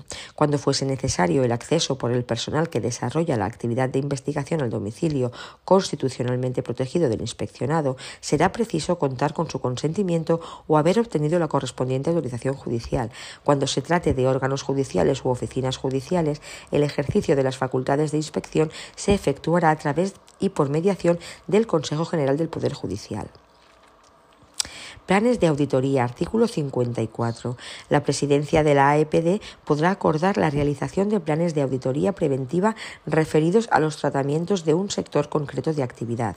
A resultas de los planes de auditoría, la presidencia de la AEPD podrá dictar las directrices generales o específicas para un concreto responsable o encargado de los tratamientos precisas para asegurar la plena adaptación del sector o responsable. En la elaboración de dichas directrices, la presidencia de la Agencia Española de Protección de Datos podrá solicitar la colaboración de los organismos de supervisión de los códigos de conducta y de resolución extrajudicial de conflictos si los hubiere. Las directrices serán de obligado cumplimiento para el sector o responsable al que se refiera el plan de auditoría. Potestades de regulación. Artículo 55. La presidencia de la Agencia Española de Protección de Datos podrá dictar disposiciones que fijen los criterios a que responderá la actuación de esta autoridad en la aplicación de lo dispuesto en el Reglamento UE 2016-679 y en la presente ley orgánica que se denominarán circulares de la Agencia Española de Protección de Datos. Su elaboración se sujetará al procedimiento establecido en el Estatuto de la Agencia Española de Protección de Datos que deberá prever los informes técnicos y jurídicos que fueran necesarios y la audiencia a los interesados. Las circulares serán obligatorias una vez publicadas en el BOE. Autoridades Autonómicas de Protección de Datos, artículo 57. Las autoridades autonómicas de protección de datos personales podrán ejercer las funciones y potestades establecidas de acuerdo con la normativa autonómica cuando se refieran a tratamientos de los que sean responsables las entidades integrantes del sector público de la correspondiente comunidad autónoma o de las entidades locales incluidas en su ámbito territorial o quienes presten servicios a través de cualquier forma de gestión directa o indirecta. Tratamientos llevados a cabo por personas físicas o jurídicas para el ejercicio de las funciones públicas en materias que sean competencia de la correspondiente Administración autonómica o local, tratamientos que se encuentren expresamente previstos en su caso en los respectivos estatutos de autonomía. Tratamientos contrarios al Reglamento UE 2016-679, artículo 59. Cuando la Presidencia de la Agencia Española de Protección de Datos considere que un tratamiento llevado a cabo en materias que fueran competencia de las autoridades autonómicas de protección de datos vulnera el reglamento de la UE, podrá requerirlas a que adopten en el plazo de un mes las medidas necesarias para su cesación. Si la autoridad autonómica no atendiera en el plazo el requerimiento o las medidas adoptadas no supusiesen la cesación en el tratamiento ilícito, la Agencia Española de Protección de Datos podrá ejercer las acciones que procedan ante la jurisdicción contenciosa administrativa. Coordinación en caso de resolución de conflictos por el Comité Europeo de Protección de Datos, artículo 60. Se practicarán por conducto de la AEPD todas las comunicaciones entre el Comité Europeo de Protección de Datos y las autoridades autonómicas de protección de datos cuando éstas, como autoridades principales, deban solicitar del citado comité la emisión de una decisión vinculante. Las autoridades autonómicas de protección de datos que tengan la condición de autoridad interesada no principal en un procedimiento informarán a la AEPD cuando el asunto sea remitido al Comité Europeo de Protección de Datos, facilitándole la documentación e información necesarias para su tramitación. La AEPD será asistida por un representante de la autoridad autonómica interesada en su intervención ante el mencionado comité. Procedimientos en caso de posible vulneración de la normativa de protección de datos. Artículo 64. Cuando el procedimiento se refiera exclusivamente a la falta de atención de una solicitud de ejercicio de los derechos establecidos en los artículos 15 a 22 del reglamento, se iniciará por acuerdo de admisión a trámite que se adoptará conforme a lo establecido en el artículo 65 de esta ley orgánica. En este caso, el plazo para resolver el procedimiento será de seis meses a contar desde la fecha en que hubiera sido notificado al reclamante de acuerdo de admisión a trámite. Transcurrido ese plazo, el interesado podrá considerar estimada su reclamación. El procedimiento tendrá una duración máxima de nueve meses a contar desde la fecha del acuerdo de inicio o, en su caso, del proyecto de acuerdo de inicio. Transcurrido ese plazo, se producirá su caducidad y, en consecuencia, el archivo de actuaciones. Admisión a trámite de las reclamaciones. Artículo 65.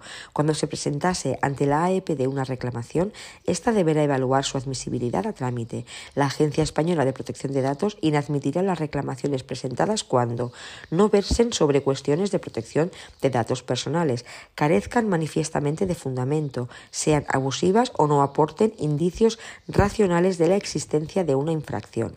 Igualmente, la AEPD podrá inadmitir la reclamación cuando el responsable o encargado del tratamiento, previa advertencia formulada por la Agencia Española de Protección de Datos, hubiera adoptado las medidas correctivas encaminadas a poner fin al posible incumplimiento de la legislación de protección de datos y concurra alguna de las siguientes circunstancias, que no se haya causado perjuicio al afectado en el caso de las infracciones previstas en el artículo 74 de esta ley orgánica, que el derecho del afectado quede plenamente garantizado mediante la aplicación de las medidas. Antes de resolver sobre la admisión a trámite de la reclamación, la Agencia Española de Protección de Datos podrá remitir la misma al delegado de protección de datos que hubiera, en su caso, designado el responsable o encargado del tratamiento o al organismo de supervisión establecido para la aplicación de los códigos de conducta a los efectos previstos en los artículos 37 y 38.2 de esta ley orgánica. La Agencia Española de Protección de Datos podrá igualmente remitir la reclamación al responsable o encargado del tratamiento cuando no se hubiera designado un delegado de protección de datos ni estuviera adherido a mecanismos de resolución extrajudicial de conflictos, en cuyo caso el responsable o encargado deberá dar respuesta a la reclamación en el plazo de un mes. La decisión sobre la inadmisión o admisión a trámite, así como la que determine en su caso la remisión de la reclamación a la autoridad de control principal que se estime competente, deberá notificarse al reclamante en el plazo de tres meses. Si transcurrido ese plazo no se produjera dicha notificación, se entenderá que prosigue la tramitación de la reclamación con arreglo a lo dispuesto en este título a partir de la fecha en que se cumpliesen tres meses desde que la reclamación tuvo entrada en la Agencia Española de Protección de Datos.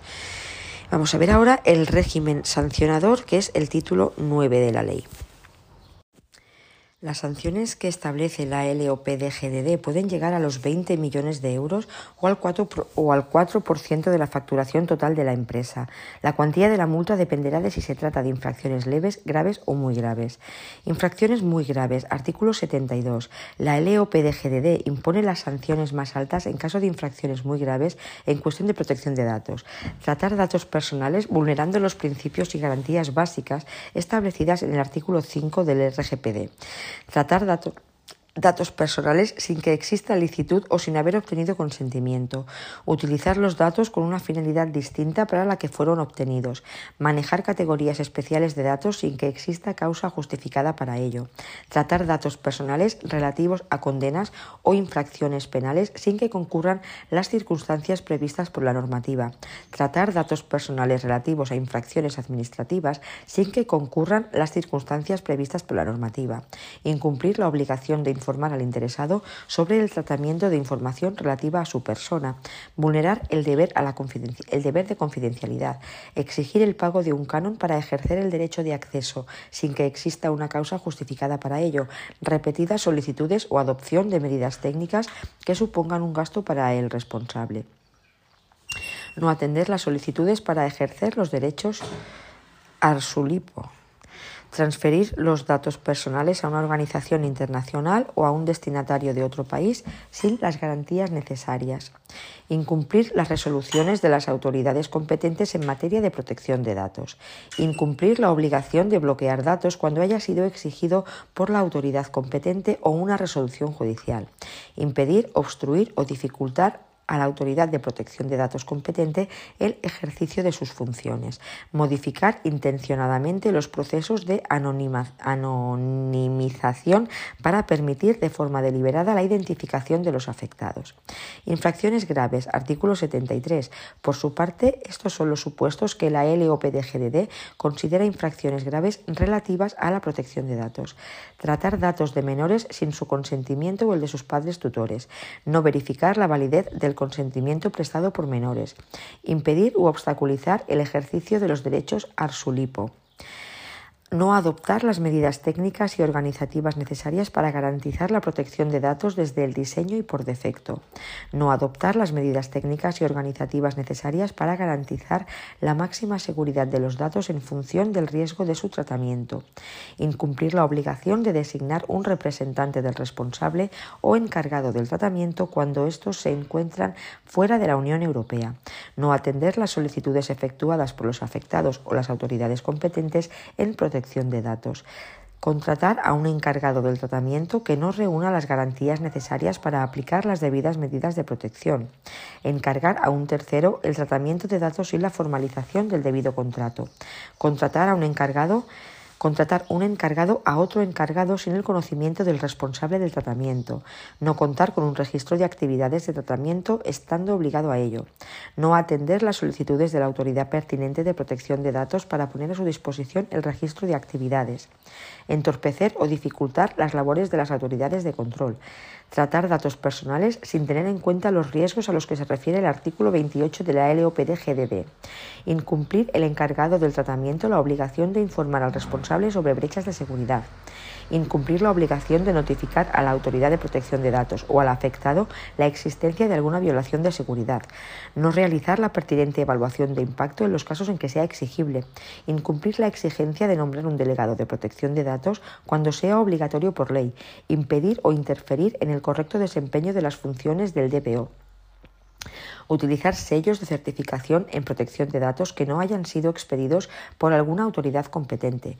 obtener acreditación para ejercer como organismo de certificación en base a datos falsos o inexactos, desempeñar funciones reservadas a organismos de certificación sin tener autoridad para ello. Infracciones leves, artículo 74. Son infracciones leves en materia de protección de datos las siguientes actuaciones. Incumplir las exigencias sobre transparencia o acceso a la información del interesado recogidas en la LOPD-GDD y el RGPD. Exigir a los interesados un pago por acceder a la información cuya cuantía supere los costes afrontados para facilitar dicha información. No atender los derechos de acceso, rectificación, supresión, limitación del tratamiento, portabilidad o supresión salvo en las excepciones previstas por la ley, no cumplir con la obligación de notificar la rectificación, supresión o limitación del tratamiento de datos, incumplir la exigencia de notificar al afectado la comunicación de sus datos a otros destinatarios, incumplir la obligación de eliminar los datos de una persona fallecida cuando así los hayan solicitado familiares o herederos, no formalizar las obligaciones y responsabilidades relativas al tratamiento de datos personales por parte de los responsables, no poner a disposición de los afectados las obligaciones y responsabilidades a las que se refiere el punto anterior. Incumplir el encargado del tratamiento la obligación de informar al responsable sobre alguna infracción resultante de las instrucciones recibidas. Incumplir el encargado la obligación de respetar las condiciones del contrato firmado con el responsable, salvo que esté obligado a ello por ley. Disponer de un registro de tratamiento que no contiene toda la información requerida por la normativa. No comunicar a los afectados las brechas de seguridad que pudieran poner en riesgo sus datos, facilitar información inexacta a las autoridades de protección de datos, incumplir la obligación de publicar los datos de contacto del delegado de protección de datos. Prescripción de las sanciones. Artículo 78. Las sanciones impuestas en aplicación del reglamento y de esta ley orgánica prescriben en los siguientes plazos. Las sanciones por importe igual o inferior a 40.000 euros prescriben en el plazo de un año. Las sanciones por importe comprendido entre 40.001 y 300.000 euros prescriben a los dos años y las sanciones por importe superior a 300.000 euros prescriben a los tres años. El plazo de prescripción de las sanciones comenzará a contarse desde el día siguiente a aquel en que sea ejecutable la resolución por la que se impone la sanción o haya transcurrido el plazo para recurrirla. La prescripción se interrumpirá por la iniciación con conocimiento del interesado del procedimiento de ejecución, volviendo a transcurrir el plazo si el mismo está paralizado durante más de seis meses por causa no imputable al infractor. Novedades LOPD Garantía de los Derechos Digitales. Con esta ley se amplía a Internet la exigencia y aplicación de los derechos y libertades reconocidos en la Constitución y en los tratados internacionales. Derecho a la desconexión digital en el ámbito laboral. Derecho al olvido en Internet y redes sociales. Derecho a la educación digital y protección de menores. Bono social de acceso a Internet. Informe anual. Garantía de los derechos digitales. Título 10. Derecho a la neutralidad de Internet. Artículo 80. Los usuarios tienen derecho a la neutralidad de Internet. Los proveedores de servicios de Internet proporcionarán una oferta transparente de servicios, sin discriminación por motivos técnicos o económicos. Derecho de acceso universal a Internet. Artículo 81. Todos tienen derecho a acceder a Internet, independientemente de su condición personal, social, económica o geográfica. Se garantizará un acceso universal, asequible, de calidad y no discriminatorio para toda la población el acceso a Internet de hombres y mujeres procurará la superación de la brecha de género tanto en el ámbito personal como laboral. El acceso a Internet procurará la superación de la brecha generacional mediante acciones dirigidas a la formación y el acceso a las personas mayores. La garantía efectiva del derecho de acceso a Internet atenderá la realidad específica de los entornos rurales. El acceso a Internet deberá garantizar condiciones de igualdad para las personas que cuenten con necesidades especiales. Derecho a la seguridad digital. Artículo 82. Los usuarios tienen derecho a la seguridad en las comunicaciones que transmitan y reciban a través de Internet. Los proveedores de servicios de Internet informarán a los usuarios de sus derechos. Derecho a la educación digital. Artículo 83. El sistema educativo garantizará la plena inserción del alumnado en la sociedad digital y el aprendizaje de un uso de los medios digitales que sea seguro y respetuoso con la dignidad humana, los valores constitucionales, los derechos fundamentales y particularmente con el respeto y la garantía de la intimidad personal y familiar y la protección de datos personales. Las actuaciones realizadas en este ámbito tendrán carácter inclusivo, en particular en lo que respecta al alumnado con necesidades educativas especiales. Las administraciones educativas deberán incluir en el diseño del bloque de asignaturas de libre configuración la competencia digital a la que se refiere el apartado anterior, así como los elementos relacionados con las situaciones de riesgo derivadas de la inadecuada utilización de las TIC, con especial atención a las situaciones de violencia en la red. El profesorado recibirá las competencias digitales y la formación necesaria para la enseñanza y transmisión de los valores y derechos referidos en el apartado anterior. Los planes de estudio de los títulos universitarios, en especial aquellos que habiliten para el desempeño profesional en la formación del alumnado, garantizarán la formación en el uso y seguridad de los medios digitales y en la garantía de los derechos fundamentales en Internet. Las administraciones públicas incorporarán a los temarios de las pruebas de acceso a los cuerpos superiores y a aquellos en que habitualmente se desempeñen funciones que impliquen el acceso a datos personales materias relacionadas con la garantía de los derechos digitales y en particular el de protección de datos. Protección de los menores en Internet. Artículo 84. Los padres, madres, tutores, curadores o representantes legales procurarán que los menores de edad hagan un uso equilibrado y responsable de los dispositivos digitales y de los servicios de la sociedad de la información a fin de garantizar el adecuado desarrollo de su su personalidad y preservar su dignidad y sus derechos fundamentales.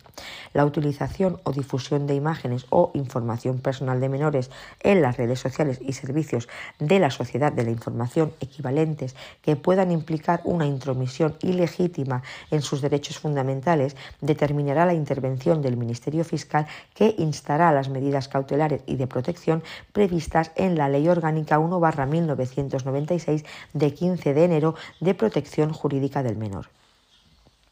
Derecho de rectificación en Internet. Artículo 85. Todos tienen derecho a la libertad de expresión en Internet. Los responsables de redes sociales y servicios equivalentes adoptarán protocolos adecuados para posibilitar el ejercicio del derecho de rectificación ante los usuarios que difundan contenidos que atenten contra el derecho al honor, la intimidad personal y familiar en Internet y el derecho a comunicar o recibir libremente información veraz, atendiendo los requisitos y procedimientos previstos en la Ley Orgánica 2 1984 de 28 de marzo, reguladora del derecho de rectificación. Cuando los medios de comunicación digitales deban atender la solicitud de rectificación formulada contra ellos, deberán proceder a la publicación en sus archivos digitales de un aviso aclaratorio que ponga de manifiesto que la noticia original no refleja la situación actual del individuo. Dicho aviso deberá aparecer en lugar visible junto con la información original. Derecho a la actualización de informaciones en medios de comunicación digitales. Artículo 86.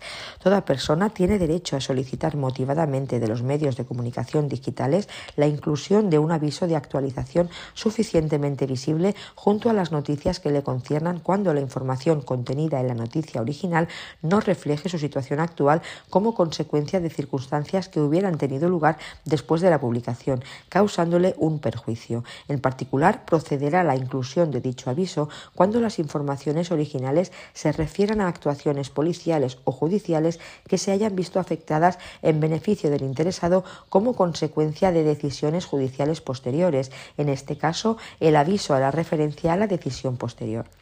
Derecho a la intimidad y uso de dispositivos digitales en el ámbito laboral, artículo 87. Los trabajadores y los empleados públicos tendrán derecho a la protección de su intimidad en el uso de los dispositivos digitales puestos a su disposición por su empleador. El empleador podrá acceder a los contenidos derivados del uso de medios digitales facilitados a los trabajadores a los solos efectos de controlar el cumplimiento de las obligaciones laborales o estatuarias y de garantizar la integridad de dichos dispositivos. Los empleadores deberán establecer criterios de utilización de los dispositivos digitales, respetando en todo caso los estándares mínimos de protección de su intimidad de acuerdo con los usos sociales y los derechos reconocidos constitucional y legalmente. En su elaboración deberán participar los representantes de los trabajadores. el acceso por el empleador al contenido de dispositivos digitales respecto de los que haya admitido su uso con fines privados requerirá que se especifiquen de modo preciso los usos autorizados y se establezcan garantías para preservar la intimidad de los trabajadores, tales como en su caso la determinación de los periodos en los que los dispositivos podrán utilizarse para fines privados. Los trabajadores deberán ser informados de los criterios de utilización a los que se refiere este apartado. Derecho a la desconexión digital en el ámbito laboral, artículo 88. Los trabajadores y los empleados públicos tendrán derecho a la desconexión digital a fin de garantizar, fuera del tiempo de trabajo legal o convencionalmente establecido, el respeto de su tiempo de descanso, permisos y vacaciones, así como de su intimidad personal y familiar. Las modalidades de ejercicio de este derecho atenderán a la naturaleza y objeto de la relación laboral, potenciarán el derecho a la conciliación de la actividad laboral y la vida personal y familiar, y se sujetarán a lo establecido en la negociación colectiva o, en su defecto, a lo acordado entre la empresa y los representantes de los trabajadores. El empleador, previa audiencia de los representantes de los trabajadores, elaborará una política interna dirigida a trabajadores, incluidos los que ocupen puestos directivos, en la que definirá las modalidades de ejercicio del derecho a la desconexión y las acciones de formación y de sensibilización del personal sobre un uso razonable de las herramientas tecnológicas que evite el riesgo de fatiga informática. En particular, se, se preservará el derecho a la desconexión digital los supuestos de realización total o parcial del trabajo a distancia, así como en el domicilio del empleado vinculado al uso con fines laborales de herramientas tecnológicas. Derecho a la intimidad frente al uso de dispositivos de videovigilancia y de grabación de sonidos en el lugar de trabajo.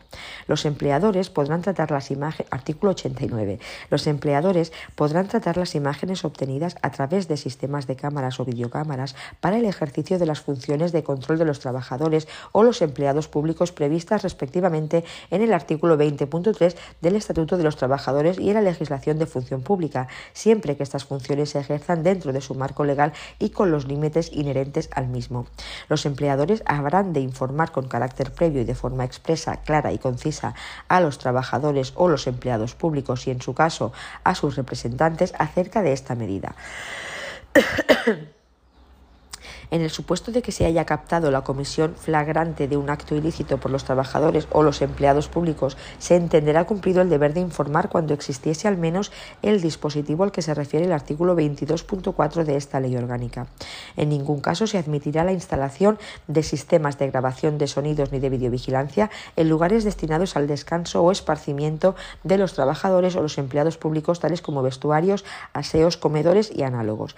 La utilización de sistemas similares a los referidos los apartados anteriores para la grabación de sonidos en el lugar de trabajo se admitirá únicamente cuando resulten relevantes los riesgos para la seguridad de las instalaciones, bienes y personas derivados de la actividad que se desarrolle en el centro de trabajo y siempre respetando el principio de proporcionalidad, el de intervención mínima y las garantías previstas en los apartados anteriores. La supresión de los sonidos conservados por estos sistemas de grabación se realizará atendiendo a lo dispuesto en el apartado 3 del artículo 22 de esta ley derecho a la intimidad ante la utilización de sistemas de geolocalización en el ámbito laboral. Artículo 90. Los empleadores podrán tratar los datos obtenidos a través de sistemas de geolocalización para el ejercicio de las funciones de control de los trabajadores o los empleados públicos previstas respectivamente en el artículo 20.3 del Estatuto de los Trabajadores y en la legislación de función pública, siempre que estas funciones se ejerzan dentro de su marco legal y con los límites inherentes al mismo. Con carácter previo, los empleadores habrán de informar de forma expresa, clara e inequívoca a los trabajadores o los empleados públicos y, en su caso, a sus representantes acerca de la existencia y características de estos dispositivos. Igualmente, deberán informarles acerca del posible ejercicio de los derechos de acceso, rectificación, limitación del tratamiento y supresión. Derechos digitales en la negociación colectiva. Artículo 91. Los convenios colectivos podrán establecer garantías adicionales de los derechos y libertades relacionados con el tratamiento de los datos personales de los trabajadores y la salvaguarda de derechos digitales en el ámbito laboral. Protección de datos de los menores en Internet. Artículo 92. Los centros educativos y cualesquiera personas físicas o jurídicas que desarrollen actividades en las que participen menores de edad garantizarán la protección del interés superior del menor y sus derechos fundamentales, especialmente el derecho a la protección de datos personales en la publicación o difusión de sus datos personales a través de servicios de la sociedad de la información.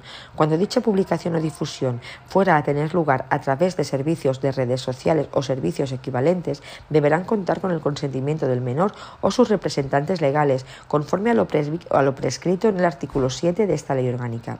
Derecho al olvido en búsquedas de Internet. Artículo 93. Toda persona tiene derecho a que los motores de búsqueda en Internet eliminen de las listas de resultados que se obtuvieran tras una búsqueda efectuada a partir de su nombre los enlaces publicados que contuvieran información relativa a esa persona cuando fuesen inadecuados, inexactos, no pertinentes no actualizados o excesivos o hubieran devenido como tales por el transcurso del tiempo, teniendo en cuenta los fines para los que se recogieron o trataron, el tiempo transcurrido y la naturaleza e interés público de la información. Del mismo modo, deberá procederse cuando las circunstancias personales que en su caso invocase el afectado evidenciasen la prevalencia de sus derechos sobre el mantenimiento de los enlaces por el servicio de búsqueda en Internet. Este derecho subsistirá aún cuando fuera lícita la conservación de la información publicada en el sitio web al que se dirigiera el enlace y no se procediese por la misma a su borrado previo o simultáneo. El ejercicio del derecho al que se refiere este artículo no impedirá el acceso a la información publicada en el sitio web a través de la utilización de otros criterios de búsqueda distintos del nombre de quien ejerciera el derecho. Derecho al olvido en servicios de redes sociales y servicios equivalentes. Artículo 94. Toda persona tiene derecho a que sean suprimidos a su simple solicitud los datos personales que hubiese facilitado para su publicación por servicios de redes sociales y servicios de la sociedad de la información equivalentes. Toda persona tiene derecho a que sean suprimidos los datos personales que le conciernan y que hubiesen sido facilitados por terceros para su publicación por los servicios de redes sociales y servicios de la sociedad de la información equivalentes cuando fuesen inadecuados, inexactos, no pertinentes, no actualizados o excesivos o hubieran devenido como tales por el transcurso del tiempo, teniendo en cuenta los fines para los que se recogieron o trataron, el tiempo transcurrido y la naturaleza e interés público de la información. Del mismo modo, deberá procederse a la supresión de dichos datos cuando las circunstancias personales que en su caso invocase el afectado evidenciasen la prevalencia de sus derechos sobre el mantenimiento de los datos por el servicio. Se exceptúan de lo dispuesto en este apartado los datos que hubiesen sido facilitados por personas físicas en el ejercicio de actividades personales o domésticas. En caso de que el derecho se ejercitase por un afectado respecto de datos que hubiesen sido facilitados al servicio por él o por terceros durante su minoría de edad, el prestador deberá proceder sin dilación a su supresión por su simple solicitud, sin necesidad de que concurran las circunstancias mencionadas en el apartado 2. Derecho de portabilidad en servicios de redes sociales y servicios equivalentes. Artículo 95. Los usuarios de servicios de redes sociales y servicios de la sociedad de la información equivalentes tendrán derecho a recibir y transmitir los contenidos que hubieran facilitado los prestadores de dichos servicios, así como a que los prestadores que transmitan directamente a otro prestador designado por el usuario, siempre que sea técnicamente posible. Los prestadores podrán conservar sin difundirla a través de Internet copia de los contenidos cuando dicha conservación sea necesaria para el cumplimiento de una obligación legal.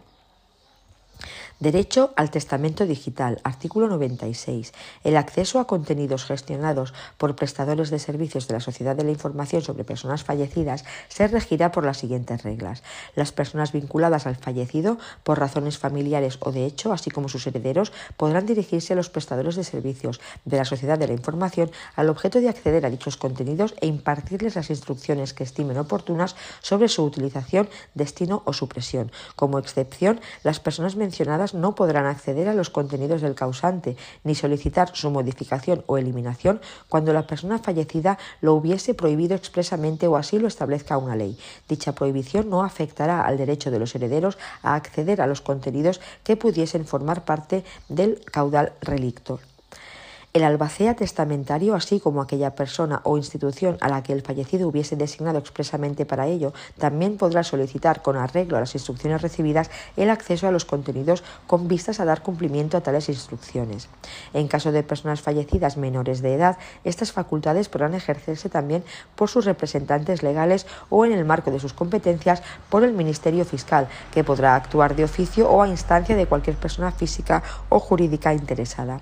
En caso de de personas con discapacidad, estas facultades podrán ejercerse también, además de por quienes señala la letra anterior, por quienes hubiesen sido designados para el ejercicio de funciones de apoyo si tales facultades se entendieran comprendidas en las medidas de apoyo prestadas por el designado.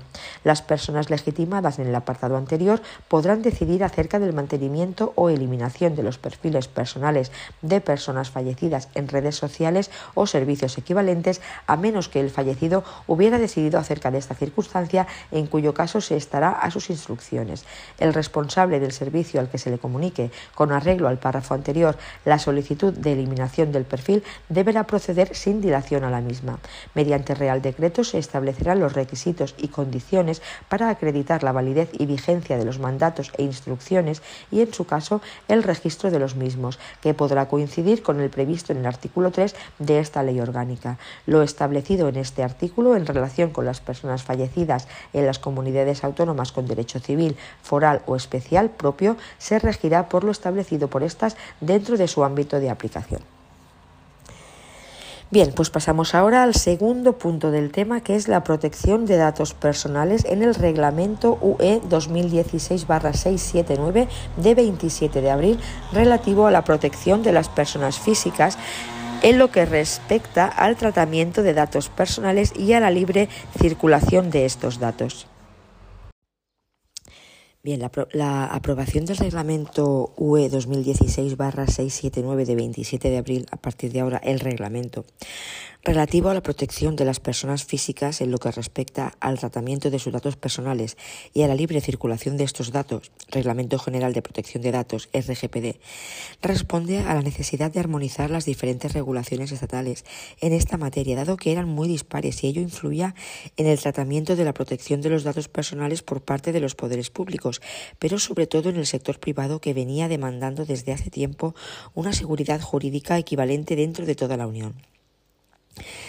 Si bien los reglamentos europeos gozan de aplicación directa, se ha concedido a los países miembros un periodo de dos años para su aplicación debido a su complejidad. Así, si bien el Reglamento General de Protección de Datos entró en vigor el 25 de mayo de 2016, el mismo será de aplicación directa a partir del 25 de mayo de 2018. A continuación se relacionan algunas de las, de las características del régimen jurídico previsto en este reglamento, así como algunas de las principales novedades que incorpora En cuanto al ámbito de aplicación, el RGPD se aplicará como hasta ahora a responsables o encargados de tratamiento de datos establecidos en la Unión Europea y se amplía a responsables y encargados no establecidos en la Unión Europea siempre que realicen tratamientos derivados de una oferta de bienes o servicios destinados a ciudadanos de la Unión o como consecuencia de una monitorización y seguimiento de su comportamiento.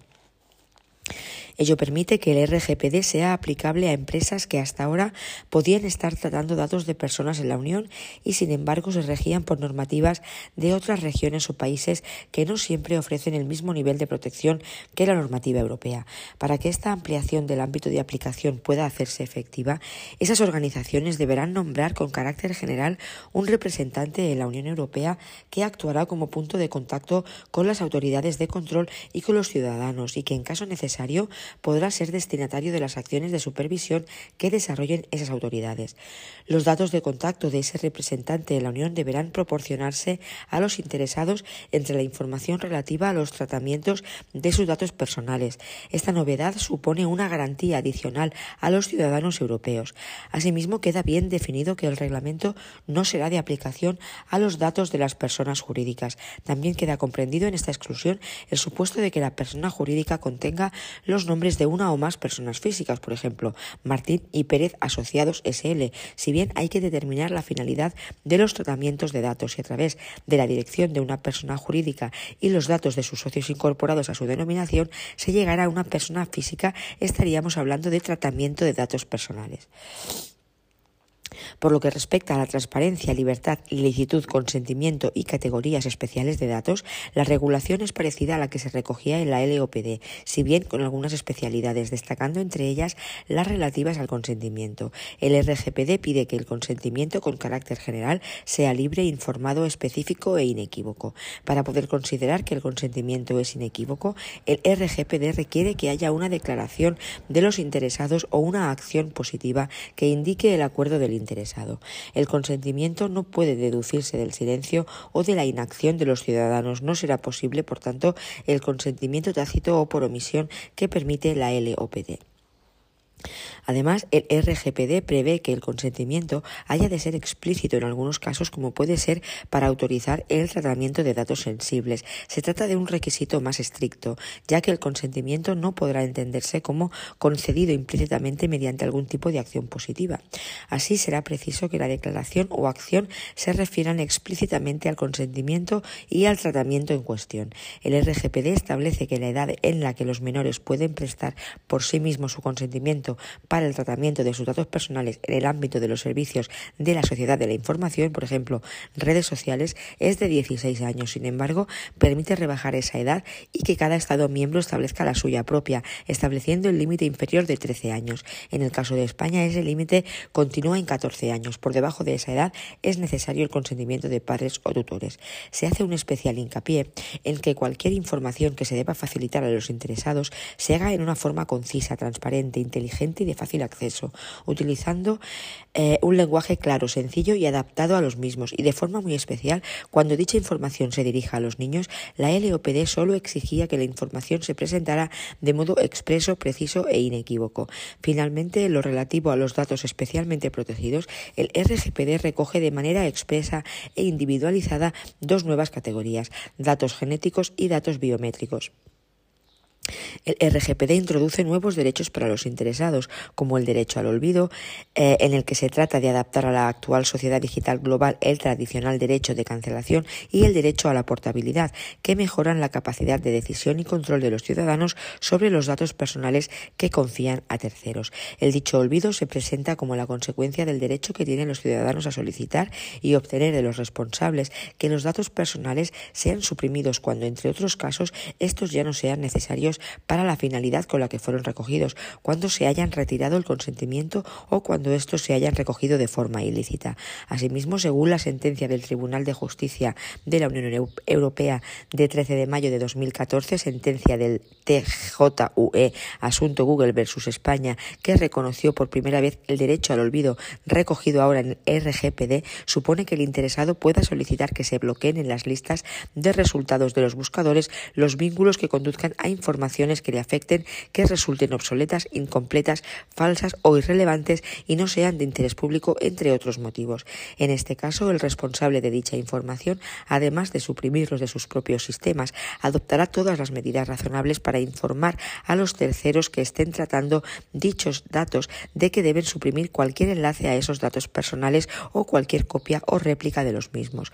Por su parte, el derecho a la portabilidad implica que el interesado que haya proporcionado sus datos o a un responsable que los esté tratando de modo automatizado podrá solicitar recuperar esos datos en un formato que le permita su traslado a otro responsable. Cuando ello sea técnicamente posible, el responsable deberá transferir los datos directamente al nuevo responsable designado por el interesado. Junto a los derechos mencionados en el capítulo 3, consagrado a los derechos de las personas, se regulan los siguientes. Transparencia, artículo 12. Información, artículos 13 y 14. Acceso, 15. Rectificación 16. Limitación del tratamiento, artículo 18. Y oposición, artículo 21. En lo relativo a decisiones individualizadas, artículo 22. Dos elementos de carácter general constituyen la mayor innovación del RGPD para los responsables y, en su caso, encargados, y se proyectan sobre todas las obligaciones de las organizaciones, el principio de responsabilidad proactiva y el enfoque de riesgo, para lo cual el RGPD introduce los siguientes mecanismos. Protección de datos desde el diseño y por defecto, medidas de seguridad, análisis de riesgos, notificación de violaciones de seguridad de los datos, evaluación de impacto sobre la protección de datos, registro de actividades de tratamiento de datos y finalmente la figura del delegado de protección de datos. Protección de datos desde el diseño y por defecto. La protección de datos desde el diseño exige al responsable que implante desde los primeros momentos de concepción de un nuevo sistema de información las medidas y procedimientos técnicos y organizativos apropiados. Eh, para garantizar su conformidad con la normativa de protección de datos y así garantizar los derechos y libertades de las personas cuyos datos serán tratados. Igualmente se deberá garantizar que por defecto solo se traten los datos personales estrictamente imprescindibles para la finalidad o finalidades legítimas del tratamiento y que no se conserven más allá del tiempo mínimo necesario para conseguir dichas finalidades y en particular se garantizará que también por defecto los datos personales no sean accesibles a a un número indeterminado de personas. En el apartado de medidas de seguridad, la novedad más llamativa es que se deja al criterio del responsable o encargado del tratamiento el establecimiento de las medidas técnicas y organizativas necesarias. Para ello se establece la obligatoriedad de llevar a cabo un análisis de riesgos de seguridad para determinar las medidas que se deben de implantar. Desaparece, por tanto, la clasificación obligatoria de los tres niveles de seguridad básicos, medio y alto que están vigentes en España, dejando al libre criterio del responsable la adopción de las medidas. A este respecto, la Comisión Europea se reserva la posibilidad de establecer y especificar criterios y condiciones aplicables a las medidas de seguridad. Se establece la obligatoriedad de notificar las violaciones de la seguridad de los datos personales, comúnmente conocidas como quiebras de seguridad, a la autoridad de control en un plazo máximo de 72 horas desde que se tiene conocimiento de las mismas. Asimismo, en determinados supuestos, los que entrañen un alto riesgo para los derechos o libertades de los interesados, también se deberá notificar a estos últimos. También se introduce la obligación de llevar a cabo una evaluación de impacto relativa a la protección de datos cuando las operaciones de tratamiento entrañen riesgos específicos para los derechos y libertades de los interesados en razón de su naturaleza, alcance o fines. Si la evaluación de impacto indica que es probable que el tratamiento de datos personales de que se trate entrañe un elevado nivel de riesgo específico para los derechos y libertades de los interesados, será obligatorio consultar a la autoridad de control independiente competente en materia de protección de datos para garantizar la conformidad del mismo con la normativa de protección de datos y así atenuar los riesgos detectados. La Autoridad de Control de Protección de Datos también podrá determinar la obligatoriedad de que se proceda a consultarle previamente en aquellas operaciones que considere potencialmente peligrosas para la privacidad de las personas. Para ello establecerá y hará pública una lista detallando los tratamientos de datos personales sometidos a este control previo. Finalmente, también son un reflejo de la responsabilidad proactiva la obligatoriedad de documentar adecuadamente las operaciones de tratamiento de datos personales. Desaparece, por tanto, la necesidad de declaración de los ficheros de datos personales a las autoridades de control. En el caso de España, la Agencia Española de Protección de Datos, que recogía la LOPD y la regulación de la figura del delegado de protección de datos independiente, cuya designación será obligatoria, entre otras organizaciones, en las administraciones públicas.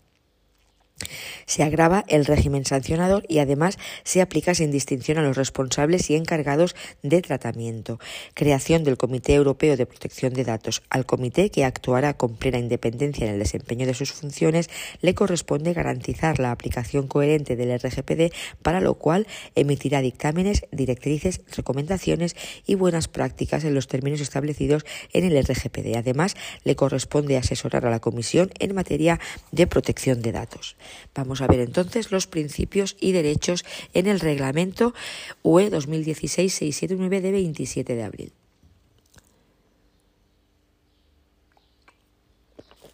Ámbito de aplicación. Antes de pasar a analizar los principios y derechos recogidos en el, en el RGPD, resulta necesario determinar su objeto y ámbito de aplicación. En cuanto a su objeto, el RGPD establece que las normas relativas a la protección de las personas físicas en lo que respecta al tratamiento de los datos personales y las normas relativas a la libre circulación de tales datos protege los derechos y libertades fundamentales de las personas físicas y en particular su derecho a la protección de datos personales. En el punto anterior hemos dicho que el RGPD establece las normas relativas a la protección de las personas físicas en lo que respecta al tratamiento de los datos personales y las normas relativas a la libre circulación de tales datos. Perfecto. La libre circulación de los datos personales en la Unión no podrá ser restringida ni prohibida por motivos relacionados con la protección de las personas físicas en lo que respecta al tratamiento de datos personales. Ámbito de aplicación material. El RGPD se aplica al tratamiento total o parcialmente automatizado de datos personales, así como al tratamiento no automatizado de datos personales contenidos o destinados a ser incluidos en un fichero. Queda excluido el tratamiento de datos personales en el ejercicio de una actividad no comprendida en el ámbito de aplicación del derecho de la Unión, por parte de los Estados miembros cuando lleven a cabo actividades comprendidas en el ámbito de aplicación del capítulo 2 del título quinto del TUE. Tratado de la Unión Europea efectuado por una persona física en el ejercicio de actividades exclusivamente personales o domésticas por parte de las autoridades competentes con fines de prevención, investigación, detección o enjuiciamiento de infracciones penales o de ejecución de sanciones penales, incluida la de protección frente a amenazas a la seguridad pública y su prevención.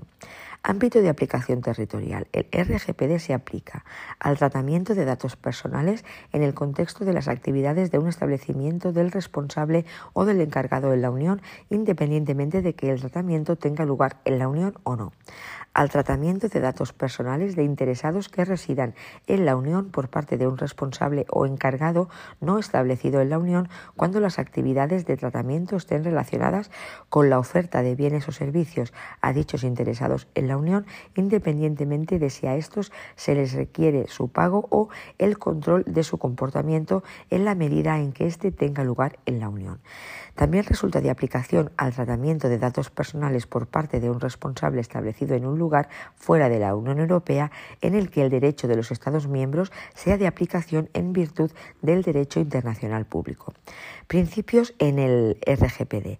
En los artículos 5 al 11 del RGPD se precisan los principios o reglas a los que debe ser sometido el tratamiento, recogida y el contenido de los datos personales. Principios relativos al tratamiento. Artículo 5 en virtud de este principio, los datos personales serán tratados de manera lícita, leal y transparente en relación con el interesado, licitud, lealtad y transparencia, recogidos con fines determinados, explícitos y legítimos, y no serán tratados ulteriormente de manera incompatible con dichos fines. El tratamiento ulterior de los datos personales con fines de archivo en interés público, fines de investigación científica e histórica o fines estadísticos no se considerará incompatible con los fines iniciales, limitación de la finalidad, adecuados, pertinentes y limitados a lo necesario en relación con los fines para los que son tratados, minimización de datos, exactos y si fuera necesario actualizados. Se adoptarán todas las medidas razonables para que se supriman o rectifiquen sin dilación los datos personales que sean inexactos con respecto a los fines para los que se tratan, mantenidos de forma que se permita la identificación de los interesados durante no más tiempo del necesario para los fines del tratamiento de los datos personales. También, en este caso, se permite su conservación durante periodos más largos con fines de interés público, fines de investigación científica o histórica o fines estadísticos. Limitación del plazo de conservación.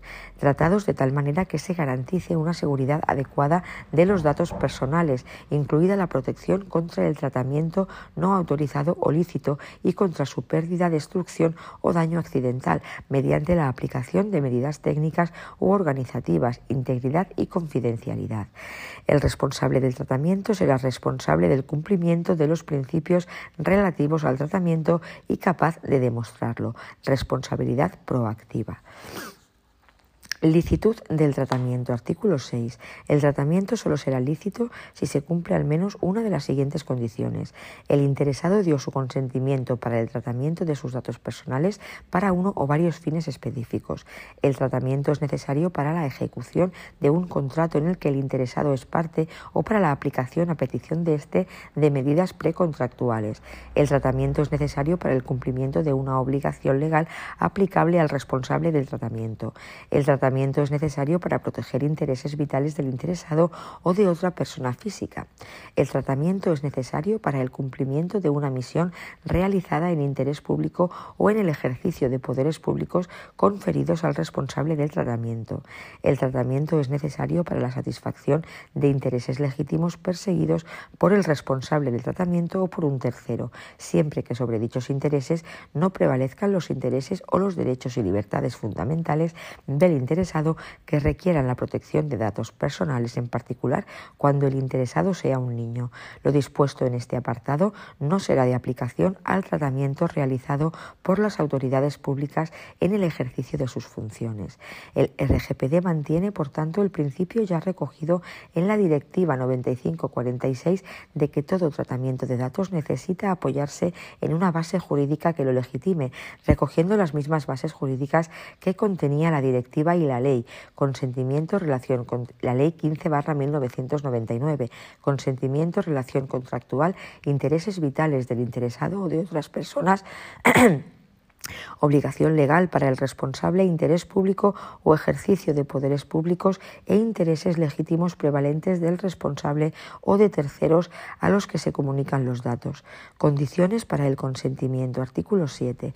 El RGPD define el consentimiento del interesado como toda manifestación de voluntad libre, específica, informada e inequívoca por la que el interesado acepta, ya sea mediante una declaración o una clara acción afirmativa, el tratamiento de los datos personales que le conciernen. Cuando el tratamiento se base en el consentimiento del interesado, el responsable debe ser capaz de demostrar que aquel consintió el tratamiento de sus datos personales. Si el consentimiento se da en el contexto de una declaración escrita que también se refiere a otros asuntos, la solicitud del consentimiento se presentará de tal forma que se distinga claramente de, las de, de los demás asuntos. El consentimiento podrá ser revocado por el interesado. La retirada del consentimiento no tiene efectos retroactivos. Condiciones aplicables al consentimiento del niño en relación con los servicios de la sociedad de la información. Artículo 8. En relación con la oferta directa de servicios de la sociedad de la información a menores, el tratamiento de los datos personales se considerará lícito si el menor que presta el consentimiento tiene como mínimo 16 años. Si fuese menor de 16 años, tal tratamiento únicamente se considerará lícito si el consentimiento lo dio o autorizó el titular de la patria potestad o tutela sobre el niño y solo en la medida en que se dio o autorizó. Los Estados miembros podrán establecer por ley una edad inferior a tales fines siempre que ésta no sea inferior a 13 años. Tratamiento de categorías especiales de datos personales. Artículo 9. Quedan prohibidos el tratamiento de datos personales que revelen el origen étnico o racial, las opiniones políticas, las convicciones religiosas o filosóficas o la afiliación sindical y el tratamiento de datos genéticos, datos biomédicos dirigidos a identificar de manera unívoca a una persona física, datos relativos a la salud o datos relativos a la vida sexual o a las orientaciones sexuales de una persona física. No obstante, el RGPD contempla varias excepciones. Así, será posible el tratamiento de estos datos cuando concurran diferentes circunstancias recogidas en el artículo 9, entre ellas si el interesado dio su consentimiento explícito para el tratamiento de dichos datos para fines concretos, salvo que la normativa de la Unión Europea o de los Estados miembros lo prohíba, si el tratamiento es preciso en el ámbito laboral y de la seguridad y protección social, o para la protección de intereses vitales del interesado o de terceros, si se refiere a datos que el interesado ha hecho públicos intencionadamente, si el tratamiento es necesario por razones de un interés público esencial, de acuerdo con la normativa de la Unión Europea o de los Estados miembros, para fines de medicina preventiva o laboral, evaluación de la capacidad laboral de trabajadores, tratamiento sanitario o social, la salud pública, fines de archivo de interés público, investigación científica o histórica o de estadística, entre otros. En cuanto al tratamiento de datos personales relativos a condenas e infracciones penales, artículo 10. El tratamiento de datos personales relativos a condenas e infracciones penales o medidas de seguridad solo podrá llevarse a cabo bajo la supervisión de las autoridades públicas o cuando lo autorice la normativa de la Unión Europea o de los Estados miembros que establezca garantías adecuadas para los derechos y libertades de los interesados. Solo podrá llevarse un registro completo de condenas penales bajo el control de las autoridades públicas. Tratamiento que no requiere identificación. Artículo 11. Si los bienes para los cuales un responsable trata datos personales no requieren o ya no requiere la identificación de un interesado por el responsable, éste no estará obligado a mantener, obtener o tratar información adicional con vistas a identificar al interesado con la única finalidad de cumplir el RGPD. Derechos del interesado en el reglamento UE 2016-679 de 27 de abril. El RGPD consagra su título tercero, artículos del 12 al 23, a la regulación de los derechos de los interesados. En el artículo 12 se establecen las obligaciones generales que deberá observar el responsable del tratamiento en el ejercicio de los derechos reconocidos al interesado. A continuación se regulan los distintos derechos. Transparencia, artículo 12. Información, artículos 13 y 14. Acceso, artículo 15. Rectificación. Artículo 16. Supresión o derecho al olvido. Artículo 17. Limitación del tratamiento. Artículo 18. Portabilidad de datos. Artículo 20. Y oposición. Artículo 21. Y en lo relativo a decisiones individualizadas. Artículo 22.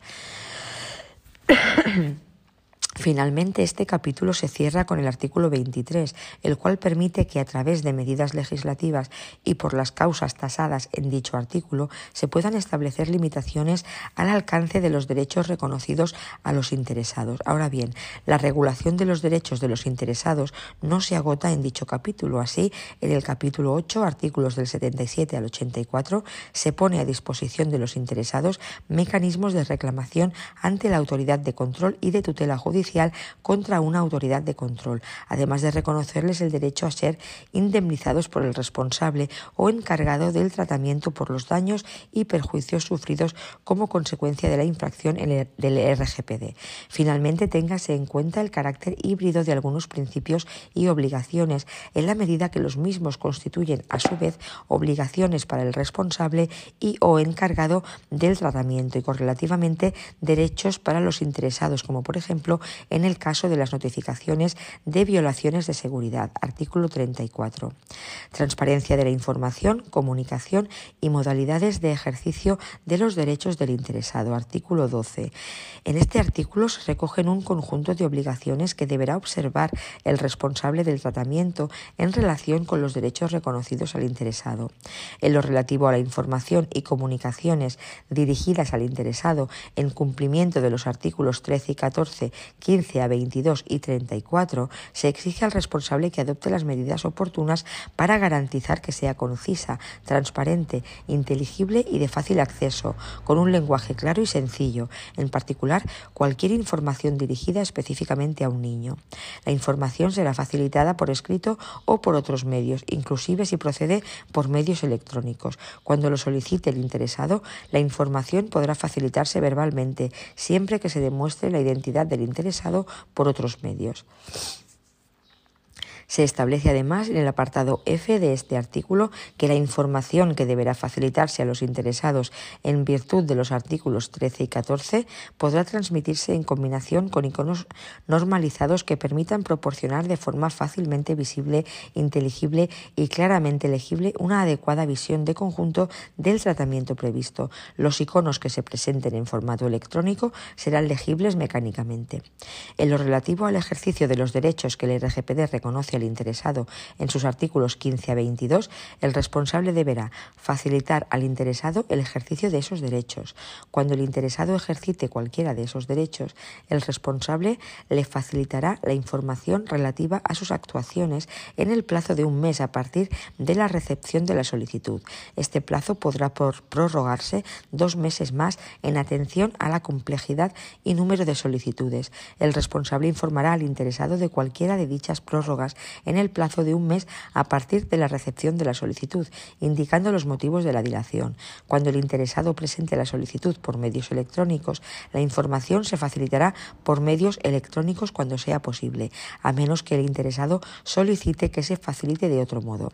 Si el responsable del tratamiento no da curso a la solicitud del interesado, le informará sin dilación y a más tardar transcurrido un mes de la recepción de la solicitud, de las razones de su no actuación y de la posibilidad de presentar una reclamación ante una autoridad de control y de ejercitar acciones judiciales. La información facilitada en virtud de los artículos 13 y 14, así como toda comunicación y cualquier actuación realizada en virtud de los artículos 15 a 22 y 34, serán a título gratuito. Ahora bien, cuando las solicitudes sean manifiestamente infundadas o excesivas, especialmente debido a su carácter repetitivo, el responsable del tratamiento podrá cobrar un canon o negarse a actuar respecto a la solicitud. El responsable del tratamiento soportará la cara de demostrar el carácter manifiestamente infundado o excesivo de la solicitud. Información que deberá facilitarse cuando los datos personales se obtengan del interesado. Artículo 13. De acuerdo con el apartado 1 del artículo 13 del RGPD, el responsable del tratamiento en el momento en que se obtengan los datos personales deberán informar al interesado de la identidad y datos de contacto del responsable y, en su caso, del representante. De existir esta figura de los datos de contacto del delegado de protección de datos, los fines y base jurídica del tratamiento, los destinatarios o categorías de destinatarios de los datos personales en su caso, los intereses legítimos del responsable o de un tercero, si de conformidad con el artículo 6.1f el tratamiento se basa en ellos, en su caso de su intención de transferir datos personales a un tercer país u organización internacional la existencia o ausencia de una decisión de adecuación de la Comisión o en el caso de las transferencias indicadas en los artículos 46 o 47 o el artículo 49 apartado 1 párrafo segundo referencia a las garantías adecuadas o apropiadas y a los medios para obtener una copia de estas o al hecho de que se hayan prestado. Además de la información mencionada en el apartado 1 del artículo 13, se establece en el apartado 2 que el responsable del tratamiento facilitará al interesado en el momento en que se obtengan los datos personales la siguiente información necesaria para garantizar un tratamiento de datos leal y transparente. El plazo durante el cual se conservarán los datos personales o cuando no sea posible los criterios utilizados para determinar este plazo.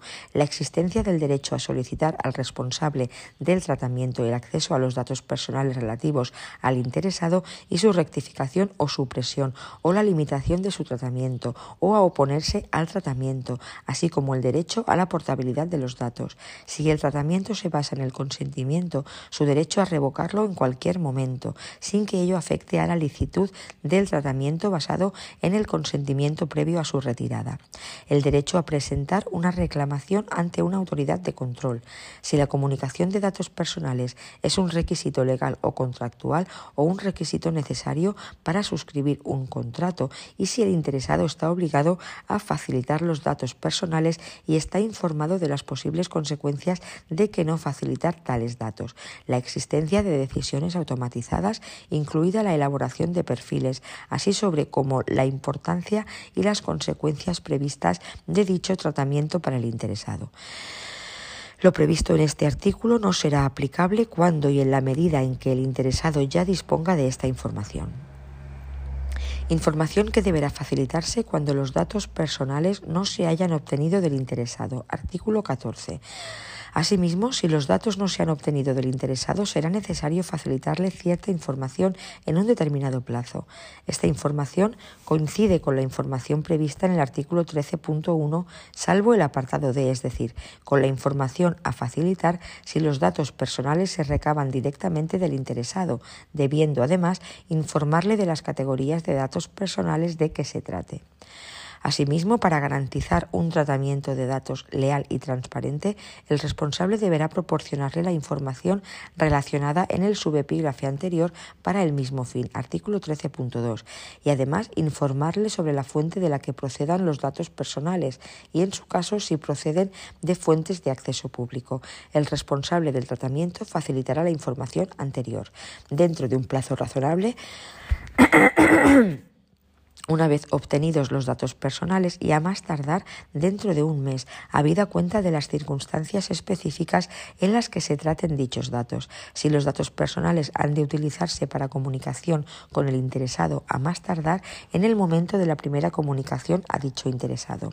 Si está previsto comunicarlos a otro destinatario, a más tardar en el momento en que los datos personales sean comunicados por primera vez. Finalmente, también se recoge al final de este artículo aquellos supuestos en que no habrá que facilitar esta información al interesado. Es decir, el interesado ya tenga la información, la comunicación resulte imposible o un esfuerzo desproporcionado en particular para el tratamiento de datos con fines de archivo en interés público, fines de investigación o fines estadísticos, etc. Derecho de acceso del interesado. Artículo 15. El interesado tendrá derecho a obtener del responsable del tratamiento confirmación de si se están tratando o no datos personales que le conciernen y en tal caso tendrá derecho de acceso a los datos personales, copia de los datos personales objeto de tratamiento y a la siguiente información. Los fines del tratamiento, categorías de datos personales de que se traten y de las posibles comunicaciones de datos y sus destinatarios, en particular destinatarios en terceros países u organizaciones internacionales. De ser posible, el plazo de conservación de los datos, de no serlo, los criterios para determinar este plazo, la existencia del derecho a solicitar del responsable la rectificación o supresión de datos personales o la limitación del tratamiento de datos personales relativos al interesado o a oponerse a dicho tratamiento. El derecho a presentar una reclamación ante la autoridad de control. Si se produce una transferencia internacional de datos, recibir información de las garantías adecuadas, de la existencia de decisiones automatizadas, incluyendo perfiles, la lógica aplicada y consecuencias de este tratamiento. Cuando se transfieran datos personales a un tercer país o a una organización internacional, el interesado tendrá derecho a ser informado de las garantías adecuadas. El responsable del tratamiento facilitará una copia de los datos personales objeto de tratamiento. El responsable podrá percibir por cualquiera otra eh, copia solicitada por el interesado un canon razonable basado en los costes administrativos. Cuando el interesado presente la solicitud por medios electrónicos y a menos que éste solicite que se facilite de otro modo, la información se facilitará en un formato electrónico de uso común. Derecho de rectificación. Artículo 16. En el ejercicio de este derecho, el interesado tendrá derecho a obtener sin dilación indebida del responsable del tratamiento la rectificación de los datos personales inexactos que le conciernan, teniendo en cuenta los fines del tratamiento a que se completen los datos personales que sean incompletos, inclusive mediante una declaración adicional. Derecho de supresión. El derecho al olvido. Artículo 17. Este derecho es una novedad introducida por el RGPD, si bien supone la evolución y adaptación del derecho de cancelación recogido en la normativa anterior. En virtud del mismo y de acuerdo con lo establecido en el apartado 1 del artículo 17, el interesado tendrá derecho a obtener sin dilación indebida del responsable del tratamiento la supresión de los datos personales que le conciernan cuando concurra alguna de las circunstancias siguientes.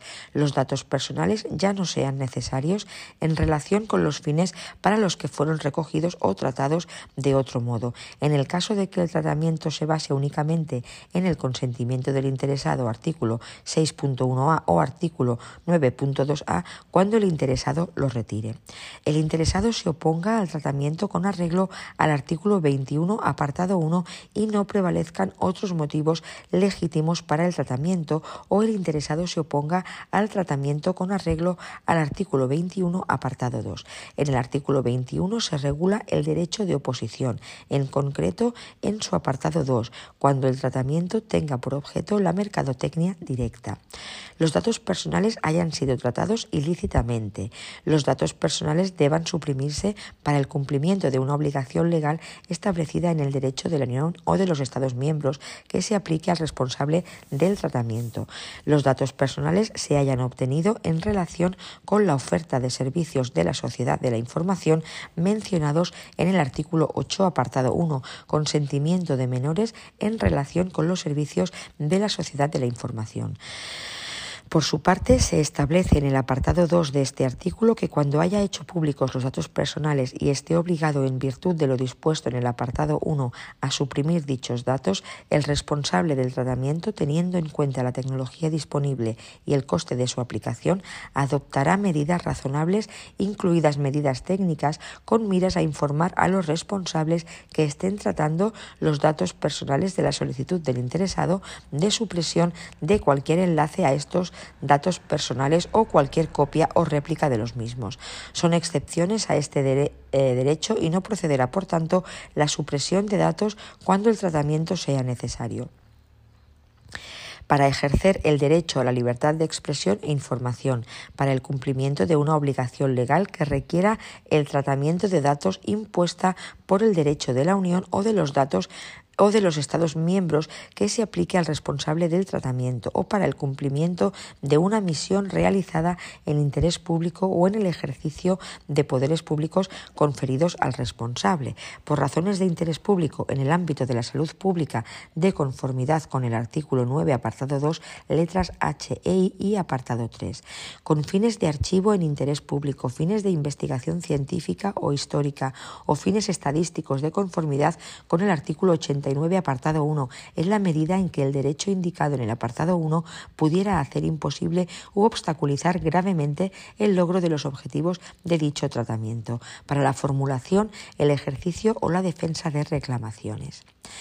Derecho a la limitación del tratamiento. Artículo 18. El interesado tendrá derecho a obtener del responsable del tratamiento la limitación del tratamiento de los datos cuando se cumpla alguna de las condiciones siguientes. El interesado impugne la exactitud de los datos personales durante un plazo que permita al responsable verificar la exactitud de los mismos. El tratamiento sea ilícito y el interesado se oponga a la supresión de los datos personales y solicite en su lugar la limitación de su uso. El responsable ya no necesite los datos personales para los fines del tratamiento, pero el interesado los necesite para la formulación, el ejercicio o la defensa de reclamaciones.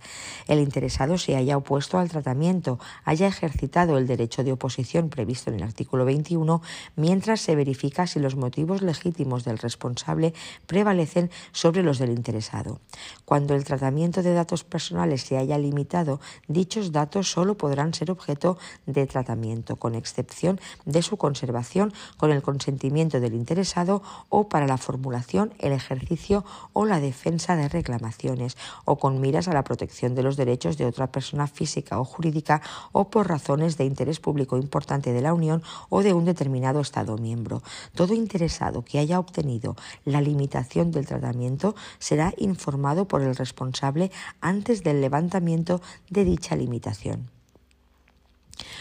obligación de notificación relativa a la rectificación o supresión de datos personales o la limitación del tratamiento. Artículo 19.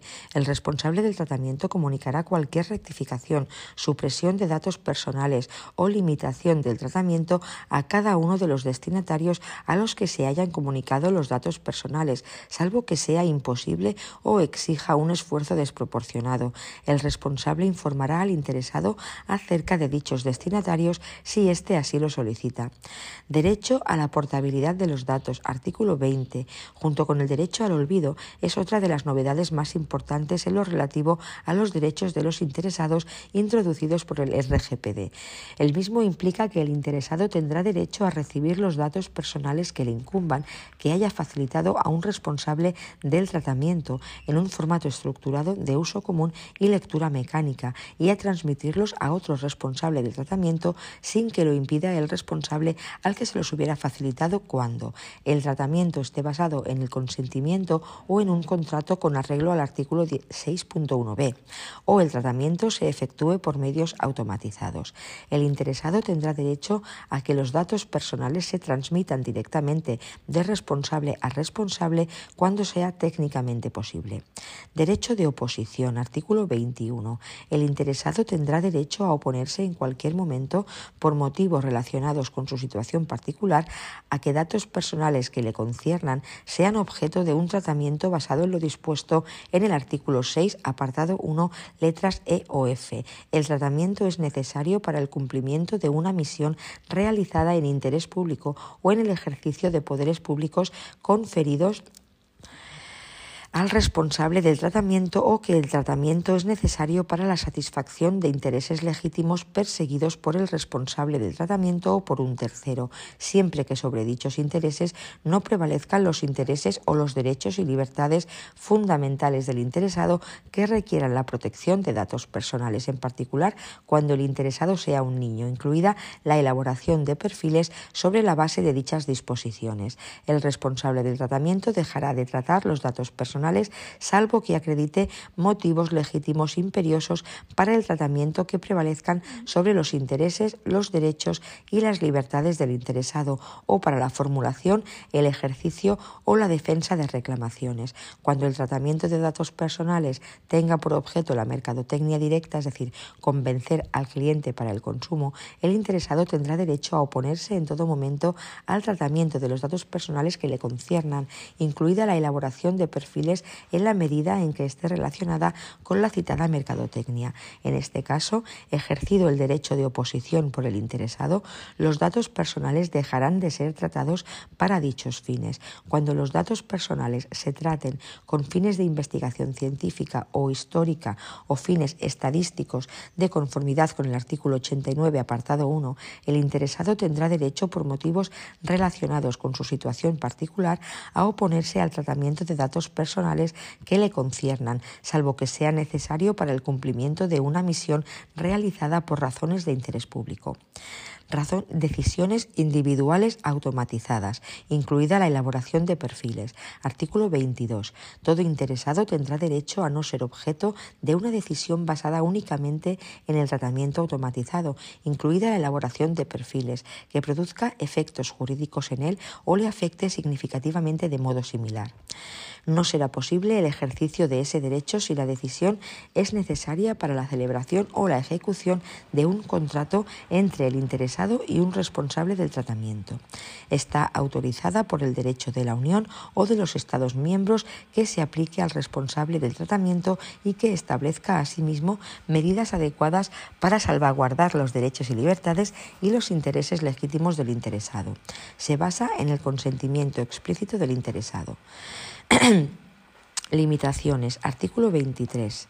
El derecho de la Unión o de los Estados miembros que se aplique al responsable o el encargado del tratamiento podrá limitar a través de medidas legislativas el alcance de las obligaciones y de los derechos establecidos en los artículos 12 a 22 y el artículo 34, notificación de violaciones de seguridad al interesado, así como el artículo 5, principios relativos al tratamiento, cuando tal limitación respete en lo esencial los derechos y libertades fundamentales y sea una medida necesaria y proporcionada en una sociedad democrática para salvaguardar la seguridad del Estado, la defensa, la seguridad pública, la prevención, investigación, detección o enjuiciamiento de infracciones penales o la ejecución de sanciones penales, incluida la protección frente a amenazas a la seguridad pública y su prevención, otros objetivos importantes de interés público general de la Unión o de un Estado miembro, en particular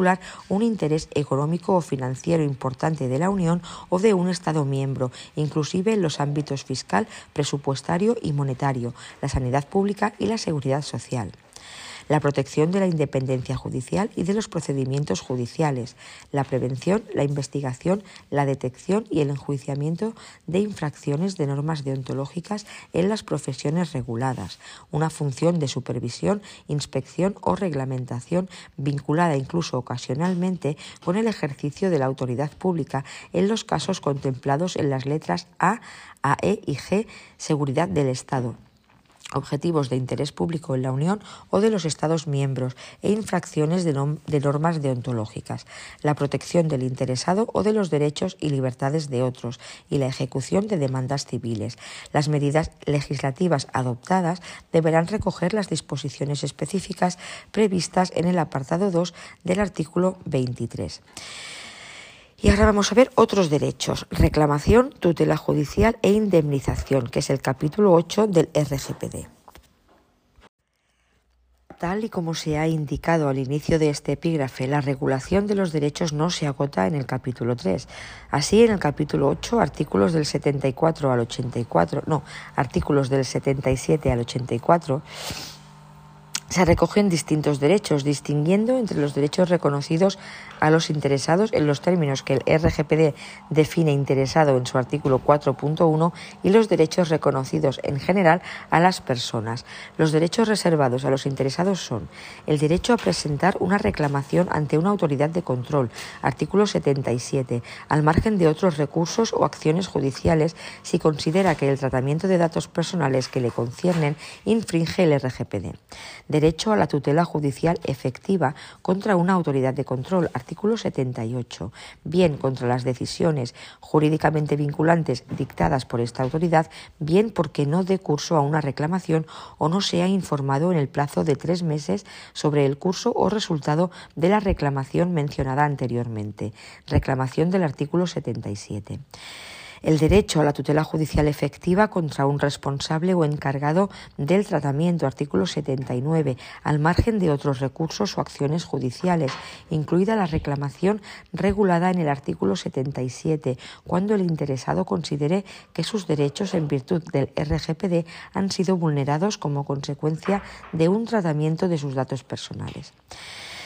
Finalmente, el RGPD reconoce con carácter general a las personas el derecho a la tutela judicial efectiva contra una autoridad de control anteriormente mencionado, artículo 78, y el derecho a la indemnización y responsabilidad, artículo 82. En virtud de este último derecho, toda persona que haya sufrido daños y perjuicios materiales o inmateriales como consecuencia de una infracción del RGPD tendrá derecho a recibir del responsable o el encargado del tratamiento una indemnización por los daños y perjuicios sufridos en los términos establecidos en el artículo 82. Vamos a ver ahora cuáles son las obligaciones del responsable del tratamiento y encargado del tratamiento. Se encuentran reguladas en el capítulo 4, artículos del 24 al 39 del RGPD. Siguiendo la estructura en secciones de este capítulo, se pueden distinguir cuatro categorías de obligaciones generales relativas a la seguridad de los datos personales, relativas a la evaluación de impacto y consulta previa y las relativas al delegado de protección de datos. Vamos a ver las obligaciones generales. Responsabilidad del responsable del tratamiento. Artículo 24. Se recoge la obligación general de que, en atención a la naturaleza, fines del tratamiento y riesgos probables para los derechos y libertades de las personas físicas, el responsable del tratamiento aplique las medidas técnicas y organizativas apropiadas a fin de garantizar y poder demostrar que el tratamiento es conforme con el presente RGPD. Estas medidas se revisarán y actualizarán cuando sean necesario. Para demostrar el cumplimiento de sus obligaciones, el responsable podrá utilizar la adhesión a códigos de conducta o mecanismos de certificación que cumplan los requisitos establecidos en el RGPD.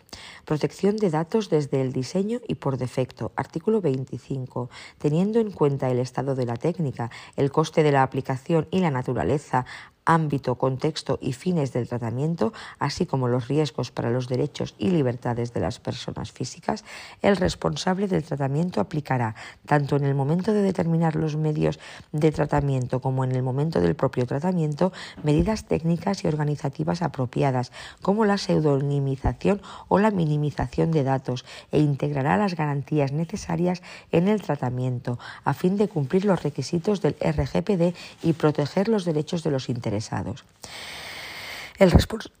El, responsable del tratamiento aplicará las medidas técnicas y organizativas apropiadas con miras a garantizar que por defecto solo sean objeto de tratamiento los datos personales que sean necesarios para cada uno de los fines específicos del tratamiento. Esta obligación se aplicará a la cantidad de datos personales recogidos, a la extensión de su tratamiento, a su plazo de conservación y su accesibilidad. Tales medidas garantizarán en particular que por defecto los datos personales no sean accesibles sin la intervención de la persona a un número indeterminado de personas físicas. Corresponsables del tratamiento. Artículo 26. Cuando dos o más responsables determinen conjuntamente los objetivos y los medios del tratamiento, serán considerados corresponsables del tratamiento. Los corresponsables determinarán sus responsabilidades respectivas en el cumplimiento de las obligaciones impuestas por el RGPD, salvo y en la medida en que sus responsabilidades respectivas se rijan por el derecho de la Unión o de los Estados miembros que se les aplique a ellos, independientemente de los términos del acuerdo, los interesados podrán ejercer los derechos que les reconoce el RGPD frente a y entre y en contra de cada uno de los responsables representantes de responsables o encargados del tratamiento no establecidos en la Unión. Artículo 27. Cuando se, cuando sea de aplicación el artículo 3, apartado 2, tratamiento de datos personales de interesados que residan en la Unión por parte de un responsable o encargado no establecido en la Unión, cuando las actividades de tratamiento estén relacionadas la oferta de bienes o servicios o con el control de su comportamiento, el responsable o el encargado del tratamiento designará por escrito un representante en la Unión. Se regulan supuestos de no aplicación. Encargado del tratamiento, artículo 28. Cuando se vaya a realizar un tratamiento por cuenta de un responsable del tratamiento, éste elegirá únicamente un encargado que ofrezca garantías suficientes para aplicar medidas técnicas y organizativas apropiadas, de manera que el tratamiento sea conforme con los requisitos del presente RGPD y garantice la protección de los derechos del interesado. El encargado del tratamiento no recurrirá a otro encargado sin la autorización previa por escrito específica o general del responsable. En este último caso, el encargado informará al responsable de cualquier cambio previsto en la incorporación o sustitución de otros encargados, dando así al responsable la oportunidad de oponerse a dichos cambios. El tratamiento por el encargado se regirá por un contrato u otro acto jurídico con arreglo al derecho de la Unión o de los Estados miembros que vincule al encargado respecto del responsable. El contenido del contrato o acto jurídico se ajustará a lo establecido en el artículo 28.2 del RGPD. Tratamiento bajo la autoridad del responsable o del encargado del tratamiento. Artículo 29. El encargado del tratamiento y cualquier persona que actúe bajo la autoridad del responsable del encargado y tenga acceso a los datos personales solo podrán tratar dichos datos siguiendo instrucciones del responsable, a no ser que estén obligados a ello en virtud del derecho de la Unión o de los Estados miembros. Registro de las actividades de tratamiento. Cada responsable y en su caso su representante llevarán un registro de las actividades de tratamiento efectuadas bajo su responsabilidad. Dicho registro deberá contener toda la información información indicada en el artículo 30 del RGPD. Están exentas las empresas y organizaciones que emplean a menos de 250 trabajadores, a menos que el tratamiento que realicen pueda entrañar un riesgo para los derechos y libertades de los interesados, no sea ocasional o incluya categorías especiales de datos o datos relativos a condenas o infracciones penales. Cooperación con la autoridad de control. Artículo 31 el responsable y el encargado del tratamiento y en su caso sus representantes cooperarán con la autoridad de control que lo solicite en el desempeño de sus funciones. Seguridad de los datos personales, seguridad del tratamiento, el análisis de riesgo, artículo 32. Teniendo en cuenta el estado de la técnica, los costes de aplicación y la naturaleza, el alcance, el contexto y los fines del tratamiento, así como riesgos de probabilidad y gravedad variables para los derechos y libertades de las personas físicas, el responsable y el encargado del tratamiento aplicarán medidas técnicas y organizativas apropiadas para garantizar un nivel de seguridad adecuado al riesgo que en su caso incluya, entre otros, la pseudonimización y el cifrado de datos personales, la capacidad de de garantizar la confidencialidad, integridad, disponibilidad y resiliencia permanentes de los sistemas y servicios de tratamiento, la capacidad de restaurar la disponibilidad y el acceso a los datos personales de forma rápida en caso de incidente físico o técnico un proceso de verificación, evaluación y valoración regulares de la eficacia de las medidas técnicas y organizativas para garantizar la seguridad del tratamiento. Al evaluar la adecuación del nivel de seguridad, se tendrán particularmente en cuenta los riesgos que presente el tratamiento de datos, en particular como consecuencia de la destrucción, pérdida o alteración accidental o lícita de datos personales transmitidos, conservados o tratados de otra forma o la comunicación o acceso no autorizados a dichos datos. El responsable y el encargado del tratamiento tomarán medidas para garantizar que cualquier persona que actúe bajo la autoridad del responsable o del encargado y tenga acceso a datos personales solo pueda tratar dichos datos siguiendo instrucciones del responsable, salvo que esté obligada a ello en virtud del derecho de la Unión o de los Estados miembros notificación de una violación de la seguridad de los datos personales a la autoridad de control. Artículo 33. En caso de violación de la seguridad de los datos personales, el responsable del tratamiento lo notificará a la autoridad de control competente de conformidad con el artículo 55 sin dilación indebida y, de ser posible, a más tardar 72 horas después de que haya tenido constancia de ella, a menos que sea improbable que dicha violación de la seguridad constituya un riesgo para los derechos y las libertades de las personas físicas. Si la notificación a la autoridad de control no tiene lugar en el plazo de 72 horas, deberá ir acompañada de indicación de los motivos de la dilación. El encargado del tratamiento notificará sin dilación indebida al responsable del tratamiento las violaciones de la seguridad de los datos personales de las que tenga conocimiento. El responsable del tratamiento documentará cualquier violación de la seguridad. Dicha documentación permitirá a la autoridad de control verificar el cumplimiento de lo dispuesto en el presente artículo. Comunicación de una violación de la seguridad de los datos personales al interesado. Artículo 34. Cuando sea probable que la violación de la seguridad de los datos personales entrañe un alto riesgo para los derechos y libertades de las personas físicas, el responsable del tratamiento la comunicará al interesado sin dilación indebida. La comunicación al interesado no será necesaria en los siguientes casos. El responsable del tratamiento ha adoptado medidas de protección técnicas y organizativas apropiadas y estas medidas se han aplicado a los datos personales afectados por la violación de la seguridad de los datos personales, en particular aquellas que hagan ininteligibles los datos personales para cualquier persona que no esté autorizada a acceder a ellos, como el cifrado. El responsable del tratamiento ha tomado medidas ulteriores que garanticen que ya no exista la probabilidad de que se concretice el alto riesgo para los y libertades del interesado, suponga un esfuerzo desproporcionado. En este caso, se optará en su lugar por una comunicación pública o una medida semejante por la que se informe de manera igualmente efectiva a los interesados. Vamos a ver ahora la evaluación de impacto relativa a la protección de datos y consulta previa. Evaluación de impacto relativa a la protección de datos. Artículo 35.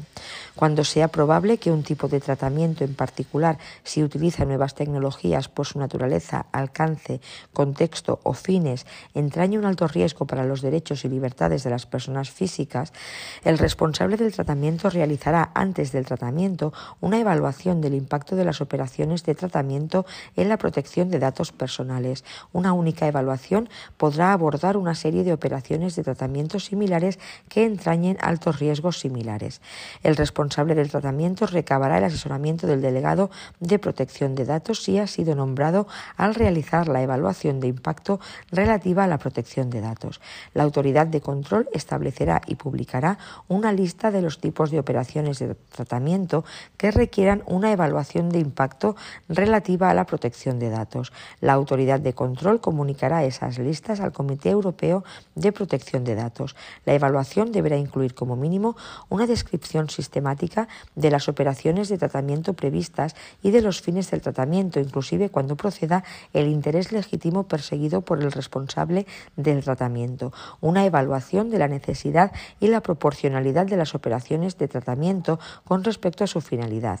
Una evaluación de los riesgos para los derechos y libertades de los interesados y las medidas previstas para afrontar los riesgos, incluidas las garantías, medidas de seguridad y mecanismos que garanticen la protección de datos personales y a demostrar la conformidad con el presente reglamento, teniendo en cuenta los derechos e intereses legítimos de los interesados y de otras personas afectadas.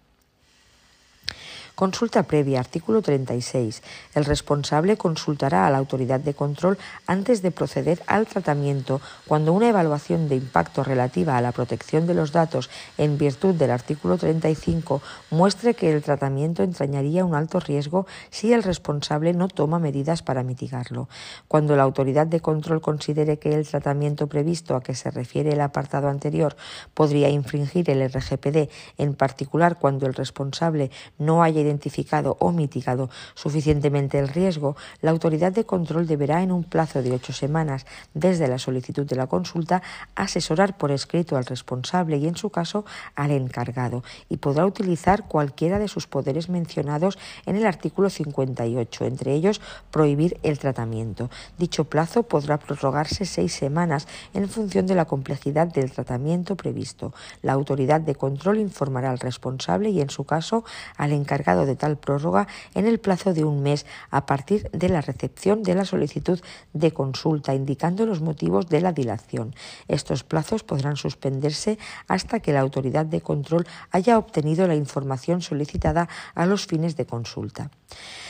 El delegado de protección de datos, esta figura conocida popularmente como DPO en inglés Data Protection Officer, constituye uno de los elementos claves del RGPD y un garante del cumplimiento de la normativa de la protección de datos en las organizaciones, sin sustituir las funciones que desarrollan las autoridades de control.